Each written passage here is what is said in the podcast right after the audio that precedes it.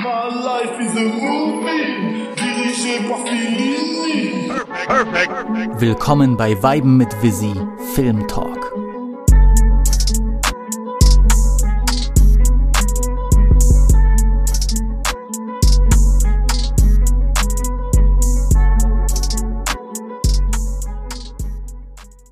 Oh wow! Willkommen bei Folge 76 von Weiben mit Visi, der neue Lieblingspodcast. Ihr hört jetzt den zweiten Teil des Filmrecaps 2022 mit Jakob. Wenn ihr Teil 1 noch nicht gehört haben solltet, dann holt das sofort nach. Für alle anderen, Film ab. Dieser Film war nicht rund und trotzdem habe ich ungemeinen Respekt äh, vor dem Film und vor der Ambition mhm. und auch hier ähnliches Fall wie bei Aftersun, nur natürlich nicht auf derselben Ebene. Ähm, je mehr Zeit vergeht, desto besser gefällt er mir. Das ist Babylon. Mhm. Als ich nach L.A. kam, stand auf den Schildern an den Türen kein Zutritt für Schauspieler und Hunde. Ich habe das geändert. Und jetzt? Seid ihr bereit für was Neues? Wow. Weißt du, was wir tun müssen? Wir müssen den Film neu erfinden. Die Träume einfangen und sie auf Zelluloid banden. Sieh nach oben und sag, Heureka, ich bin nicht allein. Der neue Film von Damien Chazelle, den kennen wir von Whiplash und La La Land, zwei sehr große First Erfolge. Man. First Man, den habe ich nicht gesehen. Du bist ein großer ja. Fan von dem Film. Ähm, ist irgendwie der Film von Damien Chazelle, über den nicht geredet wird, aber der ist sehr, sehr, sehr gut. Damien Chazelle hat für Babylon ein sehr hohes Budget bekommen und hat sich gesagt, fuck it, und ich werde alles, viele Freiheiten und äh, leider Gottes ist der Film doch ein größerer Flop mhm. geworden. Mhm. Das liegt aber auch daran, dass das Marketing komplett ja, seltsam, hat, muss ne? man auch an der Stelle sagen. Ähm, was hast es war gesagt? seltsam, das Marketing. Also es war, war ja. irgendwie nichts Halbes, nichts Ganzes. Ich habe ein paar Trailer gesehen und das war's. Ich glaube, dem Film kommt auch nicht zugute, dass wir vor nicht allzu langer Zeit mit Once Upon a Time in ja. Hollywood einen ähnlichen Film bekommen haben. Mhm naja, die Vergleiche lassen sich schon ziehen, weil auch bei Babylon spielt äh, Margot Robbie mit, bei Babylon spielt auch ähm, Brad Pitt mit, beide Filme spielen in Hollywood. Andere Zeiten, andere Ambitionen, andere Geschichte natürlich, aber du weißt, bei Marketing spielt sowas eine Rolle. Tatsächlich. Leute, die das nur sehen, die sagen, oh, schon, schon wieder ein Film. Es gibt ja sogar in beiden, mit Margot Robbie und in Brad beiden Pitt. Filmen eine Szene, wo Margot Robbie ins Kino geht, um ihren eigenen Film zu sehen. Ähm, ja, genau. Also, also die, es, es, wir würden lügen, würden wir sagen, dass da keine Parallelen da sind oder so. Also, ähm, es ist ein, der, der Film geht drei Stunden und neun Minuten. Es ist ein riesiger Epos. Der spielt größtenteils in den späten 20er und frühen 30er Jahren in Hollywood und äh, thematisiert auch den Übergang vom Stumm zum Tonfilm. Ja, als es gibt keinen richtigen roten Faden, sondern als roten Faden dienen unsere drei Hauptprotagonisten. Zum einen ist das äh, Manny Torres, äh, ein, ein Sohn mexikanischer Einwanderer, der äh, von einer Karriere im US-amerikanischen Kino der 20er Jahre träumt. Den Schauspieler? Blass. Wirklich? Weil den fand ich ziemlich gut. Ich fand den zu blass. Ich fand ihn nicht schlecht, aber er ist ein bisschen untergegangen er hat sich nicht wie die tragende Rolle in diesem Film angefühlt. Und ich glaube, nee, das, das sollte, aber ich habe das Gefühl, das sollte er gar nicht sein. Naja, aber er, im Laufe des Films wird er das ja dann doch immer mehr und dann, dann geht irgendwie, also dann wirkt es nicht mehr so glaubwürdig. Ich finde leider am Ende dieses mhm. doch kathartische Ende, das es sein sollte, oder dieses emotionale Ende, das hat nicht so gehauen, weil du nicht so sehr mit ihm mitfühlst. Und das ist auch mein größter Kritikpunkt von Babylon, weil wir die meiste Zeit, oder ich würde schon sagen, der meiste Fokus dann doch liegt auf. Ähm, ich habe schon noch mehr Kritikpunkte an dem als den Robbies. auf Mar ja, alles gut, für mich ist das der große. Äh, auf Margot Robbies Nelly Leroy Aha. und auf ähm, Brad, Pitt. Brad Pitts Jack Conrad. Ähm, Manny Torres, der über Zufälle dann äh, bei einer Party landet von äh, dem Job Jack Conrad. Jack Conrad ist äh, im Film einer der größten lebenden Filmstars des Stummfilms und er schmeißt wahnsinnige Partys. Also der Film geht ja los mit einer unfassbaren mhm. Partyszene, mhm. einer eigentlich richtigen Orgie und dem totalen Exzess. Also der, die, ich glaube, wie lange geht das? 35 Minuten? Die ersten 35 Minuten hab, sind der totale Ging Party total schnell rum. Die war echt, finde ich, ordentlich. Äh, Riesenvilla, Sex, Drogen, ein Elefant wird auf die Party bestellt, was auch die allererste Szene natürlich sehr lustig macht, wie dort ein Elefant transportiert werden soll. Äh, zum Teil geht der Film an manchen Stellen, was mich dann ein bisschen gestört hat, ins Vulgäre über, was aber als lustig Das ist insgesamt wird, was, was, aktuell mich sehr, in der Kinolandschaft sehr genervt hat, aber ich bin da sowieso anders. Ihr wisst ja, ich das äh, berühmte äh, eine der ersten Weib mit Visi Folgen habe ich gesagt, was ich von Fäkalhumor halte. Da bin ich komplett raus. Das ich, ist einer meiner Irks. Ich habe das Gefühl, das wird gerade wieder ganz groß. Also das war in Triangle of Sadness war das ganz präsent. Dieser Fäkalhumor. Da hat, mich das, da hat mich das eben nicht gestört, lustigerweise. Ähm, hier war das, also das ist mir aufgefallen und in irgendeinem Film war es das sogar noch, wo irgendwie Szene, wo Leute sich ankotzen, irgendwie total witzig sein sollen. Und das ist ja mal so dermaßen. Also, es ist wirklich so simpel, aber nicht lustig simpel, sondern einfach nur ein bisschen dämlich. Ähm, und auch sonst ist der Film gut, aber auf gar keinen Fall mehr als das für mich. Ähm, und das liegt eben daran, dass der in fast allen Aspekten, die nicht visuell sind, schwächelt. Mhm. Leute schreiben, es ist eine Mess, es ist ein Chaos, stimme ich absolut zu. Ich finde, der ist sehr uneben, er ist unausgewogen. Äh, ich habe das gesagt, es ist, es ist sehr unklar, wem du folgst und wer, wer Protagonist ist und wer wann seinen Moment erlebt. Und es ist sehr schwierig, sich irgendwie emotional an Leuten festzuhalten. Und doch, filmisch gibt es hier Momente, ich würde sogar sagen, die genial sind. Ja, aber das macht er. Handwerklich, ja. auch vom Humor. Es gibt Sachen, die, wie gesagt, dieses sich anscheißen lassen vom Elefanten, das hat, das, da bin ich raus. Das, da, da dachte ich erst, oh Gott, hoffentlich wird das nicht so eine Art von mhm. Film. Weil dann bin ich raus. Ich, äh, ich überlebe das nicht drei Stunden lang. Aber, aber das ist natürlich eine persönliche Sache. Ich liebe diese Einblicke in die, in die Filmwelt, gerade, gerade eben. Mhm Filmwelt vergangener Tage. Das hat, das fand ich auch schon bei Once Upon a Time in Hollywood so toll. Ich fand die Szenen, wo äh, äh, DiCaprio dort seine Szene spielt mit dem kleinen Mädchen. Das war mit einer der besten Szenen des Films. War toll gemacht. Also dieses, ich weiß, viele Leute sagen, oh Gott, Film übers Filme machen. Ich finde hier die Szenen, gerade wo der der Übergang geht in den Soundfilm und sie müssen auf diese Soundstage eine Szene mit, äh, mit Margot Robbies Charakter immer wieder neu filmen, weil etwas schief geht, ist genial Die gemacht. War sehr, sehr gut. Es ist lustig, es ist fantastisch gefilmt. Ich finde, und das ist, das stimmt für jeden Film von Damien Chazelle, das Editing ist unglaublich gut. Findest du? Wirklich unglaublich gut, ja, fand ich sehr fantastisch. Gerade in dieser Sequenz war das genial. Echt. Okay, also das. Mir ist es aufgefallen, wie gut es ist. Je nachdem, ne, wie du es siehst ich finde das Editing grundsätzlich ist gut, aber wenn eben die Hälfte der Szenen viel zu lang sind, viel zu lange gehen, und wenn das, wenn ich das zum Editing dazu nehme, dann ist das Editing für mich nicht gut. Ja, ich weiß, was du meinst, aber das ist für mich dann eher Filmstrukturierung. Ich finde, lang. ich weiß, Filmstrukturierung. Ich finde, die Schnitte an sich ja. sind fantastisch. Es gibt eine Szene, das ist nachdem Mani Torres dann ähm, Brad Pitts Charakter, äh, Charakter da auf der Party kennengelernt hat und dann sofort und ihn nach Hause fahren soll.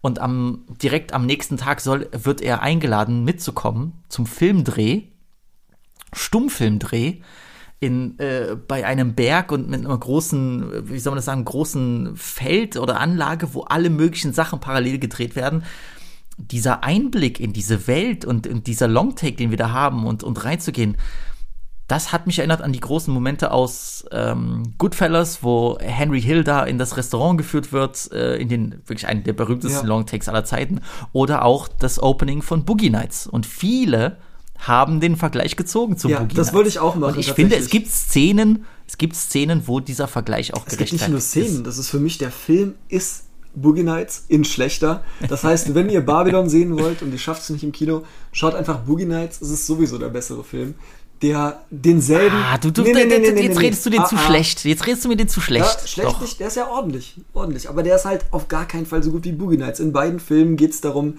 wie. Nein, natürlich nicht. Nee, nee, nee, nee. So, in beiden Filmen geht es darum, wie irgendwer in Showbiz kommt, ähm, wie der erstmal die ganzen Vorteile davon hat, wie er aufsteigt, wie er den Exzess kennenlernt, wie er den lieben lernt, wie er damit klarkommt. Und irgendwann geht es halt wieder bergab. Und das dann auch wirklich dramatisch. Dann ist niemand mehr für dich da. Dann interessiert sich keiner mehr dafür.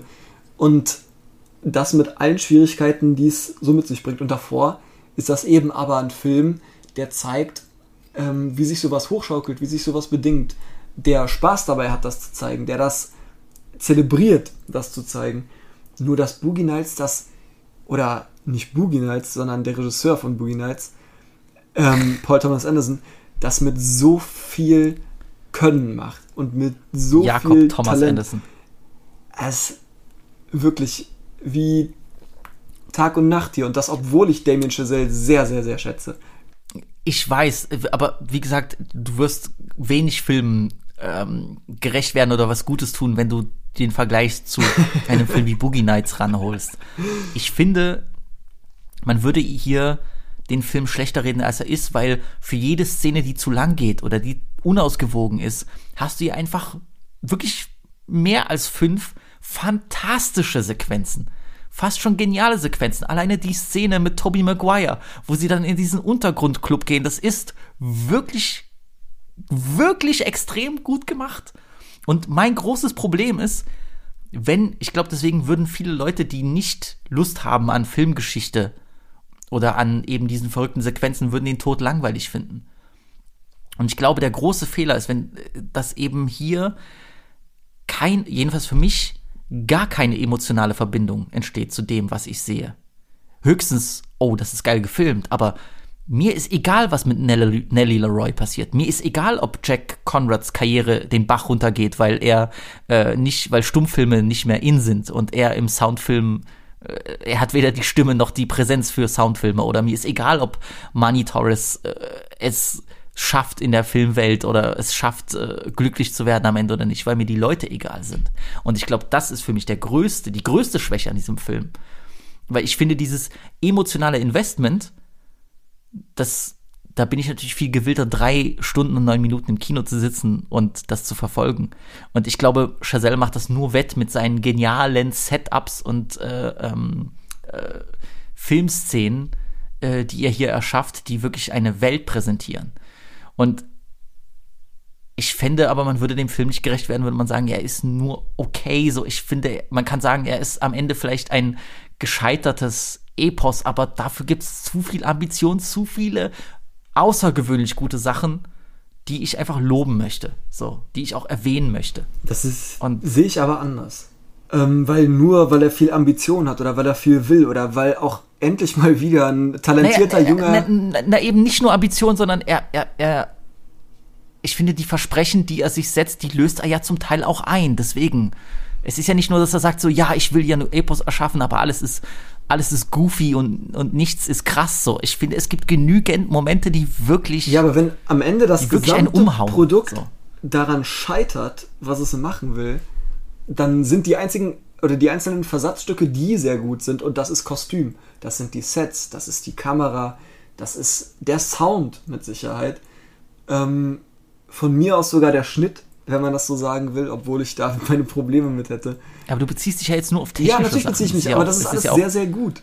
So, ähm, aber ich finde, bedauerlicherweise, ich fand Brad Pitt sehr, sehr schwach für seine Verhältnisse. Okay. Obwohl ich großer, Okay. ich bin ja großer Verfechter und Brad Pitt-Fan und sage, der ist sehr viel besser als das, was Leute von ihm denken. Nicht nur Was ist deine Lieblingsrolle von Pitt? äh, Ad Astra, würde ich sagen. Okay. Sehr, sehr gut. Ähm, 12 Monkeys ist natürlich auch besonders, aber Ad Astra, da hat er wirklich, wirklich gut gespielt. Auch ansonsten sehenswerter Film. Aber hier in dem Film ist das wirklich so, dass der mich fast mehr nervt dadurch, dass der eben nicht schafft, was er machen will und mir aber die ganze Zeit vor die Nase hält, ähm, was das hier für ein Riesending ist. Und ich würde mir wünschen, dass es ein gutes, sehenswertes Riesending ist. Und ich hatte auch, wie du sagst, in vielen Szenen Spaß.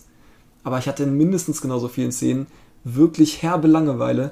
Oder zumindest in der Hälfte der Szenen, Mhm. weil es immer einfach irgendwie mehr in die Länge gezogen wird. Und da hätte es mal wieder ein Studio gebraucht, was sagt, okay, weißt du was, ein bisschen, bisschen weniger tut dir vielleicht gut. Obwohl es für mich wünschenswert ist, einem talentierten jungen Regisseur Möglichkeiten zu geben, einfach mal seine Vision umzusetzen. Aber es geht halt oft Krass. einfach nicht gut. Ich finde gerade doch durch die Unebenheiten und trotzdem diese Standout-Momente, die für mich echte Standouts sind, hat der Film eine doch einen größeren Rewatchability-Faktor für mich. Weil ich habe sehr viel Lust, wieder hinzugehen. Ich habe ihn im Kino gesehen und ich sag's, dieser Film, den sollte man im Kino sehen, finde ich. Ja, das glaube Das ich. ändert viel. Auch alleine durch, durch die Ja, ja, durch die Größe des, des Gezeigten. Ähm, ich ich habe wieder Lust, viele Sachen nochmal zu sehen und zu, und, und, und, weil es einfach manchmal auch zu viel ist, was auf dem, auf dem Bildschirm passiert oder auf der Leinwand passiert. Gerade das äh, hat so viele Chancen, nochmal in, in, in dem wiederholten Gucken sich nochmal zu entfalten. Deswegen, ich bin Fan und ich finde es auch schade, dass, ich finde es sehr schade, dass der gefloppt ist, weil ich bin li lieber Fan von solchen großen Experimenten, auch wenn sie scheitern, als dann wieder die Ja, nächste das- sichere das Nummer oder Biopic oder was auch so, immer. aber das ist dann der Grund, warum ich zum Beispiel dann Dune noch mal ein bisschen besser bewertet habe, als er vielleicht eigentlich bewertet werden sollte, weil da genau das passiert ist. Da hat jemand ein riesen Budget bekommen für was, was nicht klassisch umgesetzt wurde, was sich selbst sehr ernst genommen hat, was irgendwie ähm, was anderes probiert äh, im Blockbuster-Kino, was Monumentales und das eben sehr, sehr gut macht. Mhm. Ähm, und hier, Siehst du, bei, bei, bei Dune ist bei mir so wenig hängen geblieben. das, Der war so gut gemacht, aber es ist so wenig hängen geblieben. hier der Film, den habe ich heute gesehen, da ist die Hälfte nicht hängen geblieben tatsächlich. Ja, das verrückt. ist, ja, nee, wie gesagt, also ich, ich denke immer noch an die Szenen so. äh, Also, Und das ist. Der Film hat mir fast ein bisschen leid getan. Weil der. krass, okay. Weil ich mir gewünscht hätte, dass der das schafft. Aber er hat einfach. Der hat mich richtig enttäuscht, glaube ich. Oh Mann, oh Mann. Damn, das tut weh. Ja, ist ein bisschen schade. Ich hoffe, Damien Chazelle, der nächste Film wird wieder ein bisschen. Bisschen mehr. Ähm, eine Frage habe ich noch, dann gehen wir zum nächsten Film über. Was hältst du von Margot Robbie? Sehr gut. Die fand ich tatsächlich mit am besten in dem Film. Wirklich? Fand ich ziemlich gut. Ich war nie vollends überzeugt von ihren Schauspielfähigkeiten. Und ich fand hier war sie gut, aber sie hatte Momente, wo sie mir unfassbar auf die Nerven ging. Ja, aber das liegt. Das ist, mag, das mag auch ihre, das mag auch ihrem Charakter geschuldet sein, aber gerade diese Szene auf der Party, wo sie dann doch wieder merkt, ah, ich gehöre hier nicht rein und sie, sie flippt aus und haut nur Vulgarismen um sich. Ich fand, das wirkte irgendwie so, Aber ich habe das Gefühl. das wirkt so cheap und so unangenehm. Ah, Ich, ich weiß immer noch nicht, was ich von ihr halten Die, soll. die gesamte Szene fand ich tatsächlich ziemlich schwach. Und das war auch von ihr nicht besonders stark. Insgesamt sind so ähm, Schrei- und Weinszenen, finde ich, immer schlechte Indikatoren, um eine gute Schauspielleistung festzumachen. Ähm, das ist ja auch bei DiCaprio das Ding für mich. Ähm, und eben auch, wenn Leute so Charaktere mit Ticks spielen oder so, wie eben heute äh, bei Banshees. Barry Keoghan? Ja, genau, Barry Keegan bei Banshees of Inisherin. Das sind für mich nicht die besten Indikatoren, um zu gucken, ob jemand wirklich gut schauspielert, sondern vielleicht wie eben jemand wie Brad Pitt mich vergessen lässt, dass es Brad Pitt ist und dann eben eine Performance abliefert, die mich das nachfühlen lässt, die mich das ernst nehmen lässt, trotz aller Schwierigkeiten, die der hat, weil der eben so ein bekanntes Gesicht ist und Leonardo äh, DiCaprio spielt halt immer sich. Und hier in dem Film hatte ich tatsächlich auch das Gefühl, dass Brad Pitt eher sich selbst gespielt hat und nicht wirklich überzeugt hat. Und das tut mir, weil auf den habe ich mich auch total gefreut. Während Margot Robbie trotz teilweise wirklich schlechten Dialogen oder äh, undankbaren Szenen ähm, wirklich abgeliefert hat hier. Also an der hat es nicht gelegen in meinem Kopf. Oder in, in meinen Augen. Bei mir war es genau andersrum. Echt? Nee, das ist. Ja. Die hat mich in dem Film echt überzeugt, ausnahmsweise mal. Obwohl die tatsächlich, äh, tatsächlich schon im, in Tarantinos Once Upon a Time in Hollywood fand ich die auch ziemlich gut. Genauso wie Brad Pitt. Ja, ja, da, da hat sie nicht da hat sie mich nicht gestört, aber ihre Rolle ja war natürlich großzügig auch von dir. das klingt unfair, das ist unfair, das zu sagen, weil sie einfach sehr, nicht wirklich präsent ist in dem Film oder nicht viel, ja.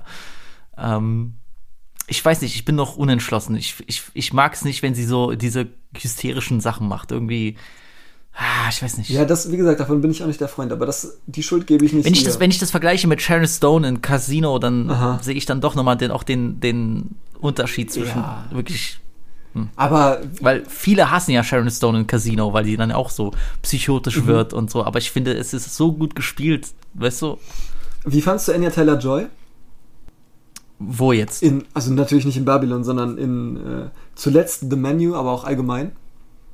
Ich finde, sie ist eine, ich finde sie, dass sie eine sehr gute Schauspielerin ist. Findest und du? ich Ich find finde ganz, sie, ganz ich finde, schlimm. ich finde auch, dass sie ein sehr, das ist natürlich irgendwo der Hauptreiz wahrscheinlich, aber ich finde, sie hat ein sehr interessantes Gesicht. Ja. Und, und ich, ich bin froh, dass wir, oder ich hoffe, sagen wir es mal so, dass wir wieder zurückkehren zu den Zeiten, wo interessante Gesichter vor der Kamera landen. Ich sag nicht, die müssen gar kein Schauspieltalent haben, aber guck dir mal, guck dir mal die Filme aus den 70ern an, wie auch die Charakterdarsteller, da geht's nicht hier um Hochglanz, die haben so richtig, ah, so richtig charakterstarke, besondere eigene Gesichter. Das fehlt manchmal. Ich mag das nicht, wenn das alles so airbrushed Hochglanz ist, so, das ist schwierig. Airbrushed Hochglanz ist ja nochmal was anderes. Ich weiß, du weißt doch, was ich meine. So. Ja, ich weiß, hast was du das meinst. Gefühl, Es so, gibt- dass bei Film, modernen Filmen oder so, dass dann einfach so alle irgendwie das, das, sehr unauffällig, nichts fällt auf. Ich, das, ist das ist Quatsch. Empfehlung am nicht. Rande. Ähm, Film aus den 70ern, 1972, Fat City von John Huston. Mhm. Da gibt's eine Szene in der Bar, wo und das ist wirklich, ich habe den Film gesehen und es war eine Nebenrolle, wo Susan Terrell äh, dürfte das sein, eine Frau in der Bar spielt und die hat so unglaublich gut gespielt. Das hat mich so dermaßen, ich kann, wenn ich an den Film, ich kann, ich erinnere mich an den Film vor allem wegen ihr. Das ist unfassbar. Wenn ihr den ganzen Film nicht gucken wollt, ist ein guter Film über einen Boxer, einen abgehalfterten Boxer. Auch jetzt, wo Creed 3 in die Kinos kommt, Fat City. Ähm, aber das ist eine Szene und eine Performance, die bleibt mir bis heute im Kopf, weil die so gut ist. Unglaublich. Naja, aber ich bin kein Anya Taylor-Joy-Fan. Ist okay. Ist okay. Ich finde ich find sie eine sehr interessante und auch gute Schauspielerin. Ja, aber das, das interessante Gesicht macht mittelmäßiges Schauspiel nicht wett. Ja, ich habe ja auch gesagt, sie, hat, sie spielt gut und sie hat ein interessantes Gesicht. So. Ja, ich weiß. Aber naja. Ähm, ich würde ich würde unseren, ich würde unseren äh, Titelkampf doch noch mal fürs Ende auch sparen. ähm, lass uns über einen Film. Aber wie gesagt, ich, ich würde trotzdem, wenn ihr Filme liebt und ihr habt die Zeit, ich würde die Empfehlung aussprechen. Ich Ja, fand Babylon ist auf jeden Fall sehenswert. Ich fand Babylon, ja, sehenswert ist das richtige verstehen. Wort. Nicht Es ist. Der ist auf sehenswert. jeden Fall sehenswert. So, und ähm, ich hoffe, dass Giselle nicht alle seine Ich liebe nicht, den. nicht alle seine nicht alle seine Connections und und wie sagt man das Brücken verbrannt hat, ja, durch naja. Quatsch. Also Ich, der du weißt doch, genug äh, Credit ein haben. Flop und, und, und manchmal schickt dich Hollywood dann ins Exil. Also Ja, vielleicht mit niedrigen Budgets hat er auch seine besten Filme gemacht. Also, obwohl First Man, das Budget dürfte schon relativ ordentlich gewesen sein. Ach, sie, ach, die, die guten Regisseure sollen von mir von mir aus 400 Millionen Dollar Und kriegen. ich bin mir ist sicher, egal. wenn wir gucken, Ich finde es auch toll, der, dass, dass ich finde es auch toll, dass Scorsese jetzt für den für seinen neuen Film, der drei Stunden 20 Minuten geht, dass der wieder, dass der wieder 200 ein, ein Millionen oder so. dass der wieder ein, ein Streaming-Service äh, finest hat. ja. Gut so, Bruder. Marty, mein Freund. Du sollst die alle rippen. Die machen alle genug Geld, diese Oder Wichser. er ist sowieso der allerkrasseste. Er ist der anguckt, krasseste. Er hat uns alles geliefert. Er, er, er, wer weiß, wie lange wir ihn noch haben. Ich hoffe, dass der noch, noch, ich hoffe, dass der jetzt alle seine Träume erfüllt, so. Wenn ich Marty wäre, ich würde alle diese Leute ausnehmen. Der Homie wollte 30 Jahre lang Silence machen. Das war sein großer Traum. Und wie wurde es ihm gedankt?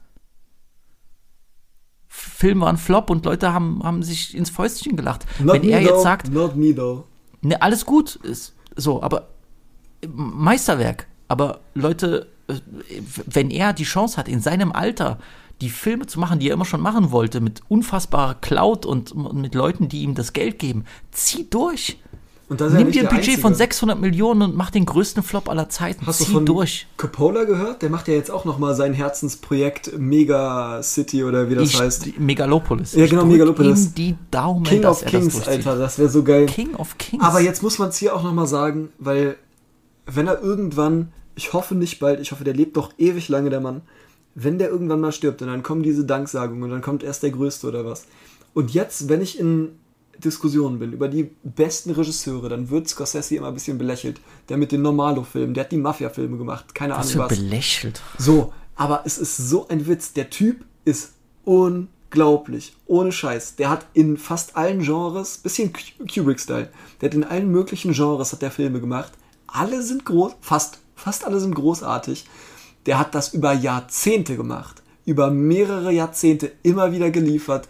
Mit jungen Schauspielern, mit alten Schauspielern. In allen möglichen Formen. Und er hat immer wieder bewiesen, dass er einer der Besten ist. Und nicht nur das, der hat auch was der gemacht hat, um Filme zu restoren und zu 100%, katalogisieren, ähm, in Chroniken zu packen, was der fürs Weltkino getan hat, weil der Mann einfach Filme liebt und nicht nur Filme für Geld macht oder sonst was, sondern der, der steht einfach auf Filme und nichts anderes. Der ist eine der größten Personen oder Persönlichkeiten, die der Film in seiner Geschichte je hatte und einer der besten Regisseure zu 100 Prozent. Word, Bruder. Schön gesagt. Nein, Scorsese, da, da, da stellt, für, stellt sich für mich gar keine Frage. Ich wollte es schon erwähnen und du hast es gesagt, die, alleine seine, seine Bemühungen um Weltkino, sein World Cinema Project, wo er Ja. wirklich Filme äh, restauriert und Filme rettet vorm Sterben, wie er sich einsetzt für Filmemacher, junge Filmemacher auf der gesamten Welt. Also Scorsese ist, Scorsese ist him. Ist him. Is him. So. Wirklich. Ich schwöre dir, es gibt wenig Leute, aber bei ihm werde ich zu 1000 Prozent heulen, wenn er stirbt. Es ist einfach so. So, Er hat ja so viel Herz. Guck dir, äh, ich, also Interviews oder seine Dokus, der hat wunderbare Dokus. Meine, meine Reise durch Amerika, meine Reise durch Italien, wo er über, über Filme aus dem Neorealismus spricht oder über seine, über die Filme, über die amerikanischen Filme, die ihn inspiriert haben. Der, der, der ist so leidenschaftlich. Das ist so ein, das ist so ein Mensch, der so in Kunst verliebt ist, der, der, der würde sein Leben dafür geben. Hat er auch an, an mehreren Stellen immer wieder, war der kurz davor, sein Leben zu geben für die Kunst. Ich liebe diesen Mann. So. ja. Und So, der hat uns so viel geschenkt und sein Platz im Pantheon der ganz Großen ist für, ist für mich für immer manifestiert. So, dieses ne, Greatest of All Time ist halt ein bisschen ausgelutscht und Leute verwenden das bei allem und ist auch okay, so mache ich auch. Ne? Ich nenne den hier Goat und den hier Goat und wenn einer mal was Lustiges oder was Cooles macht, so, dann Das- ist er das das auch. ich. So, ey, natürlich, aber wenn man da einmal ernsthaft drüber redet, Martin Scorsese mit allem, was der gemacht hat, der, also wenn das nicht einfach ist, in der Diskussion ist der der mit den besten Argumenten. Zu 1000 Prozent. Zu 1000 Prozent. Also, ich hoffe, der macht noch die nächsten zehn Jahre Filme. Und ähm, sehr cool auch das TikTok von seiner Tochter, Francesca Scorsese. Also ich dachte, das ist seine Enkelin. Mhm, seine Tochter, Bro. Ja? Crazy. Die postet manchmal Videos, wie sie mit ihrem Vater chillt und so, und wie die Filme gucken oder wie die Donuts essen. Ich kenn das vom Instagram. Es, es, es wirklich, ich, ich, wirklich, mein Herz platzt immer, wenn ich die zwei sehe. Also, das ist wirklich, es ist echt seine Tochter so. Weißt du, dass die die Schauspielerin ist? Oder welche ist das? Weil ich weiß, dass er eine, eine Familienangehörige hat, die auch Schauspiel in New York studiert hat oder so. Okay. Na, also, seine, die, also die Francesca, die jetzt, keine Ahnung, 19, 20 ist, die ähm, studiert Regie oder so. Ja, dann Jetzt ist das erst. vielleicht auch die, aber die war auf jeden Fall schon Schauspielerin in einer Serie. Ach so, krass. Hm. Und auch, ja, ist auch egal, auf jeden Fall. Lass uns über einen Film sprechen, den wir beide sehr toll fanden. Und wo wir, von dem wir vielleicht beide nicht gedacht haben, dass der uns so gut gefallen würde. Das ist Bones and All. Ja. Denkst du, ich bin ein schlechter Mensch? Ich denke nur daran, dass ich dich liebe. Du siehst aus wie einer, der sich einredet, dass er alles im Griff hätte. Aber kaum zieht man an einem losen Faden. I'm ready. My lord. Magnified, sanctified thy holy name. vilified, crucified in the human frame. Von Luca Guadagnino, ein italienischer Regisseur, der in den letzten Jahren sehr viel Anerkennung gewonnen hat durch sein Suspiria Remake und noch bekannter sein Film Call Me By Your Name, Ja. den ich fantastisch finde, immer noch sehr mag. Ähm, du hast vorhin erwähnt oder vorhin darüber gesprochen, über diese ähm, äh, über Pädagogik und über Rolle Elternteil und Kind. Ja. Ich finde das, was, und das ist auch meine Lieblingsszene von Call Me By Your Name, was ich so sehr geliebt habe, war diesen, waren die tollen Szenen zwischen dem, ähm, zwischen dem Charakter von äh, Timothée Chalamet und seinen Eltern, vor allem seinem Vater. Es gibt ja am Ende Michael dieses Stuhlbarg. Gespräch, genau, es gibt am Ende dieses Gespräch zwischen dem Vater und, äh, und äh, dem, dem Sohn, was mich sehr berührt hat. Weil ich sehr oft bemerkt habe, wie, gerade auch durch die Ami-Filme, wie oft diese, diese äh, äh, Eltern-Kind-Beziehung immer so, so oberflächlich abgehandelt wird, so. Weißt du, so nach dem Motto, ey, vergiss dein Pausenbrot nicht, wir sehen uns, ciao, so, weißt du, und dieses ernste Gespräch zwischen den beiden, zwischen Vater und Sohn und dieses Zugeben von Gefühlen, das hat mich so berührt, das war, das war für mich sehr besonders, weil ich das, oder generell, weil man das selten sieht. Ja, es, ist, es, ist, es ist etwas, was sehr selten dargestellt wird, dieses Verhältnis Eltern-Kind, aber auf einer Ebene, wo man sich ebenbürtig werden- begegnet, wo man über Gefühle spricht und so. Ich fand das so toll. Das hat mich damals sehr berührt. es werden auch selten Beziehungen zwischen Eltern und Kindern dargestellt, die so gesund sind oder die irgendwie 100%, ne, auf ja. gegenseitigem äh, Respekt beruhen. Und ich glaube, auch von dem, was du erzählst, haben wir beide sehr, sehr gute äh, Verhältnisse mit unseren Eltern und auch Ja, wirklich, ne, und da bin ich, höre ich auch von anderen Leuten und auch liebe Grüße äh, an meine Eltern und auch an meinen Papa, der sich dann mit Filmen noch ein bisschen mehr auseinandersetzt. Der war übrigens mal beleidigt, weil ich im letzten Podcast gesagt habe, dass er nur auf so dumme Hai-Filme oder so steht. ähm, äh, formelle Entschuldigung hier an, an meinen Papa, der mich natürlich an großartiges Kino rangeführt hat, wie zum Beispiel Boogie Nights oder Okay. Shawshank Redemption oder ähm, Big Trouble in Little China. Also- Ga- Ganz liebe Grüße an Jakobs Vater. Ja, Auch Äh. Shoutout an meinen Dad, der mich an französisches Kino rangeführt hat von äh, Jean Gabin und Alain Delon, weil das auch Filme waren, die in der DDR gezeigt wurden. Und deswegen Shoutout an unsere Väter auf jeden Fall. Ja. So, und sowas wird halt selten gezeigt. Was äh, tatsächlich schade ist, vor allem weil dann immer diese dysfunktionalen Beziehungen auch noch so komisch hochstilisiert werden. Ähm, aber gut, so ist das. Sowas läuft dann vielleicht ein bisschen besser in Film oder ist besser für eine dramatische Story, ist ja auch okay so. Aber es ist ganz schön mal zu sehen, dass es eben auch anders laufen kann. Bones and All ist eine Liebesgeschichte zwischen Kannibalen. Um es jetzt abzukürzen, eigentlich geht es um das junge Mädchen Maren, das äh, im ganzen Land auf der Suche nach ihrer Mutter ist, nachdem ihr Vater sie wegen ihren äh, wegen ihrer kannibalischen Neigungen verlassen hat. Und ähm, auf ihrer Reise durch Amerika oder durch den mittleren Westen Amerikas äh, trifft sie auf den jungen Gleichgesinnten Lee, gespielt von Timothée Chalamet. Und ähm, die beide entwickeln Gefühle füreinander und beschließen fortan gemeinsam durch Amerika zu reisen. Und sie begeben sich auf eine, ja, äh, tausende Meilen lange Od- Odyssee ins äh, tiefste Amerika der Reagan-Ära, denn der Film spielt auch in den 80er Jahren und ähm, ja, trotz ihrer Bemühungen auch, dem Drang nach Menschfleisch nicht nachzugeben, äh, holt ihre Vergangenheit sie immer wieder ein. Ich wusste sehr wenig über den Film und als ich die Trailer gesehen hatte und die Ankündigung, war ich nicht wirklich überzeugt und das wirkte sehr, also das wirkte so sehr auf also, Es wirkte es basiert ja auf ultra einem, corny. es wirkte ultra corny und es ist, es basiert ja auch auf einem äh, Young Adult Buch. Also es ist auf eine Buchvorlage, zwei sich zwei verliebte Kannibalen und der Film hat mich doch schon umgehauen und das, was ich am meisten mitgenommen habe, ist die unglaublich schöne Cinematography. Mit die Es beste ein- heute, würde ich sagen. Ja. Auf jeden Fall. Ja, doch, auf jeden Fall Contender. Es ist ein wunderschön anzusehender Film. Ja. Und passend dazu auch die dieses auch wenn ich da nicht gelebt habe und das nicht erlebt habe, dieses Mhm. detailgetreue Aufleben der 80er Jahre. Diese Authenti Authentizität.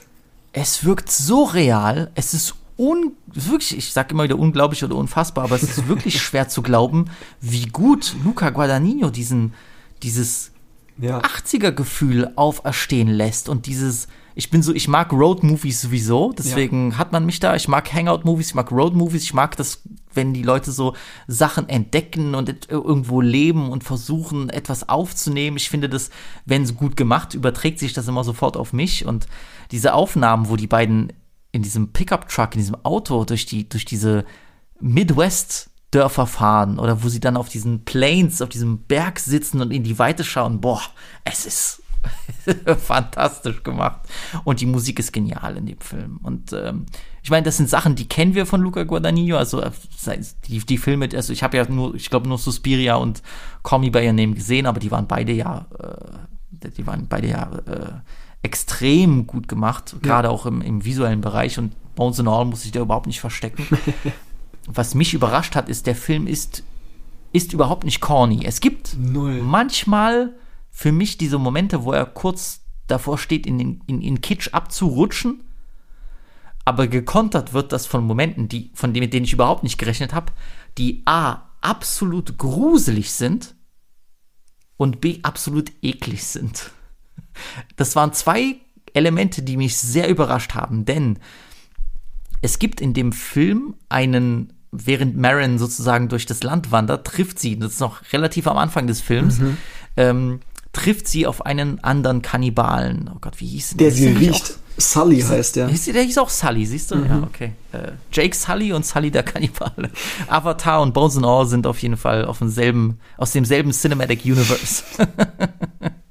ähm, Sully, äh, ein, ein Kannibale und, und, und ich finde auch toll, wie diese Kannibalenwelt hier etabliert wird. Es hat ja fast schon so was Vampirmäßiges. Es Ja. ist so, es, es ist Luca Guadagninos Twilight fast schon. Und ähm, ja, das war jetzt hart. Äh, das das, das wäre so, ein, das wär so eine, das wär so eine Letterbox-Review, die 8 Millionen Likes bekommt, Ja. wo mich Leute dann beleidigen darunter. Ja, zu Ähm, Recht auch.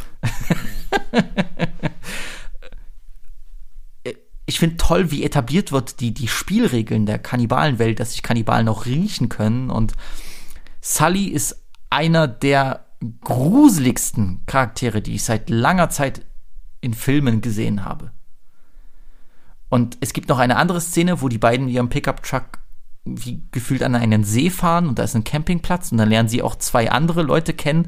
Der eine ist Michael Stuhlbarg, der in im anderen, der Und in Call Me By Your Name den Vater Den gespielt hat fand ich gruselig. Der hat unfassbar mir creepy und lustigerweise der andere Typ, der dabei chillt, der auch komische Neigungen hat, David Gordon Green. ist David Gordon Green, der Regisseur der neuen Halloween-Trilogie. so. Und ähm, äh, übrigens, ich habe auch nicht, doch, doch, ich habe sehr ausführlich darüber gesprochen, aber nochmal, Halloween Ends, äh, guter Film. Guter Mhm. Film an alle Hater hier. Ähm, unfassbar gruselige Szenen in diesem Film und das andere waren natürlich die sehr, sehr expliziten und ekligen Szenen, gerade wenn es darum geht, um das Verspeisen von Menschen, um das Blut, um, um die Gewalt, die, wenn sie da ist, sie ist nicht konstant da, aber wenn sie da ist, trifft die einen Ah, Die ins fand Mark. ich gar nicht so explizit. Das war das Besondere. Ich Okay. finde, es wird sehr schnell weggeschnitten, es wird wenig gezeigt, es werden oft nur Hinteransichten gezeigt, man sieht Blut, ja. Aber man sieht manchmal so ein paar Hautfetzen, aber es ist kaum grafisch. Ne, ja, aber Es ich, wird immer das nur- nicht. immer Aber ich finde, wenn sie kommt, dann, dann, wenn sie kommt, dann hat sie mich schon Ultra, nee, nee, nee, ultra hart. So ist Ultra es nicht. unangenehm. Nur nicht grafisch. Es war ultra eklig, ich konnte kaum hingucken, aber nicht, weil es eklig gezeigt wurde, sondern Okay, ja, weil das es ja. so authentisch vermittelt wurde. Es war wirklich das Geräusch, dieses schlürfende, äh, es schüttelt mich. Es guck mal, ich, ich, ich gucke ja jedes Jahr 800 Horrorfilme, Ja. davon sind 100 in Deutschland überhaupt verboten und Ja, beschlagnahmt so, aber, Gore hier. aber nee, nee, nee, eben nicht. Und trotzdem, dieser Film hat mich echt an einigen Stellen getroffen, Ja. weil diese Gewalt dann, also es ist natürlich eine Art, ne, wie das filmisch dargestellt wird, es haut rein. Unnormal, ja. So, aber der Und- Film, die, ich finde, ich finde auch die, die Liebesbeziehung glaubwürdig. Ich finde, die beiden haben sehr gute Chemie, die passen sehr gut zueinander. Ich finde auch, natürlich ist der irgendwo auch fast schon zum Meme geworden, aber ich habe das auch, glaube ich, in der Review geschrieben, äh, die ich dazu verfasst habe. Ich kann absolut nachvollziehen, warum Timothée Chalamet so ein gefragter Schauspieler ist. Ja, auf jeden absolut. Fall. Der hat die Präsenz. Ja. Und ich finde es auch in Ordnung. Ich bin generell immer, ich bin schon eher Fan davon, dass man seine konstanten Filmstars hat. Und er ist einer der Filmstars dieser Filmwelt. Ich bin auch großer Fan davon, wenn die Filmstars schauspielern können. Da, sowieso. Und das kann der. Ich, ich meine, unsere Filmwelt, die teilt sich mittlerweile auf in Marvel und IPs und Ja. A24-Filme. So. Und er ist ja irgendwie der, der Filmstar der für die neue Generation, muss man so ja so sagen. Ja. Aber ich finde, dass das verdient ist. Auf jeden Fall. Ich mag den Ich sehr, sehr finde ihn gerne. gut, ich mag ihn sehr und ich finde auch, dass er, dass er in sehr vielen Filmen oder in den Filmen, die ich bisher mit ihm gesehen habe, immer abgeliefert hat. Ja. Fairerweise muss ich sagen, der ist einer der Gründe, warum ich der Film erstmal abgeturnt habe. An dem Film gibt es ja ultra viel, was schieflaufen kann. Das ist so, ein, so eine Teenie-Romanze mit Ti äh, Timothy Chalamet, der auf den irgendwie alle stehen und es ist irgendwie Kannibalen, die sich verlieben. Das ist alles so ein bisschen edgy. Das ist perfekt für so, Ja. was früher Tumblr war. Irgendwie dann können da so GIFs von gepostet werden oder können da so auf TikTok jetzt so Fancams von gemacht werden. Keine Ahnung, frag mich nicht. Genau. Ne, wie Leute das so romantisieren, so die, wie halt früher Twilight, das hast du schon jetzt richtig gesagt, irgendwie die Outsider, die was Ekliges machen oder ne, bisschen horrormäßig, ähm, die sich dann verlieben und das ist alles so. Äh. Aber Luca Guadagnino hat eine Million Sachen, die er falsch machen kann und er macht keine Fehler. Der ist so stilsicher Ja. und der Ja. macht das punktgenau. Es ist wirklich beeindruckend.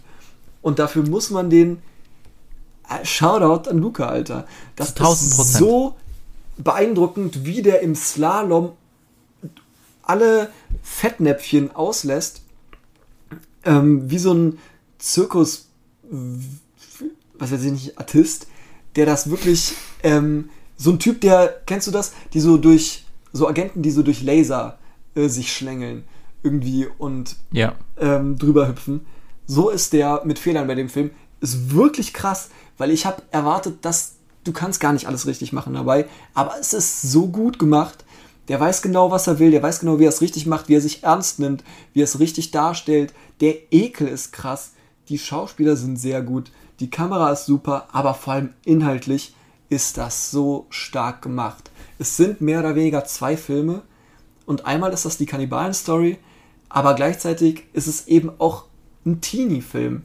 Coming of Age, Love Story und das eben nicht edgy, nicht corny, sondern total liebevoll. Der nimmt seine Charaktere super ernst und das ist auch wichtig, weil die Hauptdarstellerin ist nicht nur Kannibalin und es wäre super einfach, einen Film zu machen, wo eine hübsche Kannibalin auf einem hübschen Kannibalen steht. Und das ist der Film.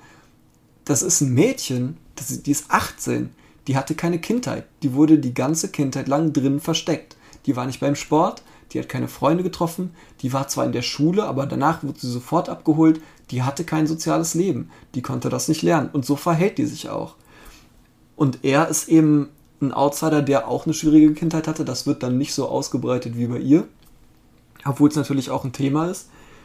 Aber das ist eben das Wichtige, das ist ein Film, der seine Charaktere ernst nimmt, nicht mit der Besonderheit, die sie haben, sondern als die normalen Menschen, die sie sind. Und dann ist ja die zentrale, Fra äh, zentrale Frage des Films, die in einer Szene auch wirklich heftig und beeindruckend, aber eindrücklich gezeigt wird und erzählt, wer verdient Liebe und wer nicht.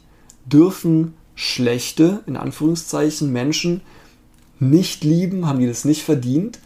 Dürfen Leute, die Schlechtes tun, nicht Gutes erfahren?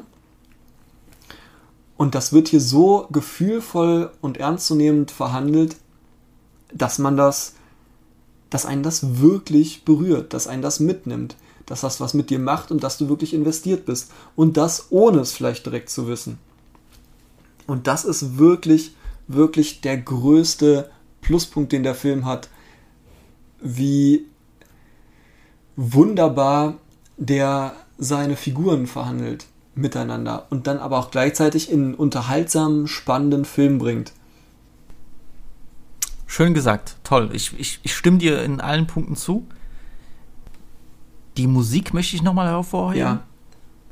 Es gibt die Szene, wo die beiden auf dem, auf dem Riesenrad sitzen, Mhm. auf dem Jahrmarkt. Und dann kommt dieser, äh, ein Song von New Order, dieser Substance-Track. Mhm. Boah, das ist, ich bin auf dem Nachhauseweg, musste ich das sofort finden, raussuchen. Das ist, das ist so gut ausgewählt, das passt so gut zur Stimmung. Ich habe da auch sofort wieder richtig einen Zugang zu, zu New Order gefunden und bin da wieder komplett im Rabbit Hole verschwunden.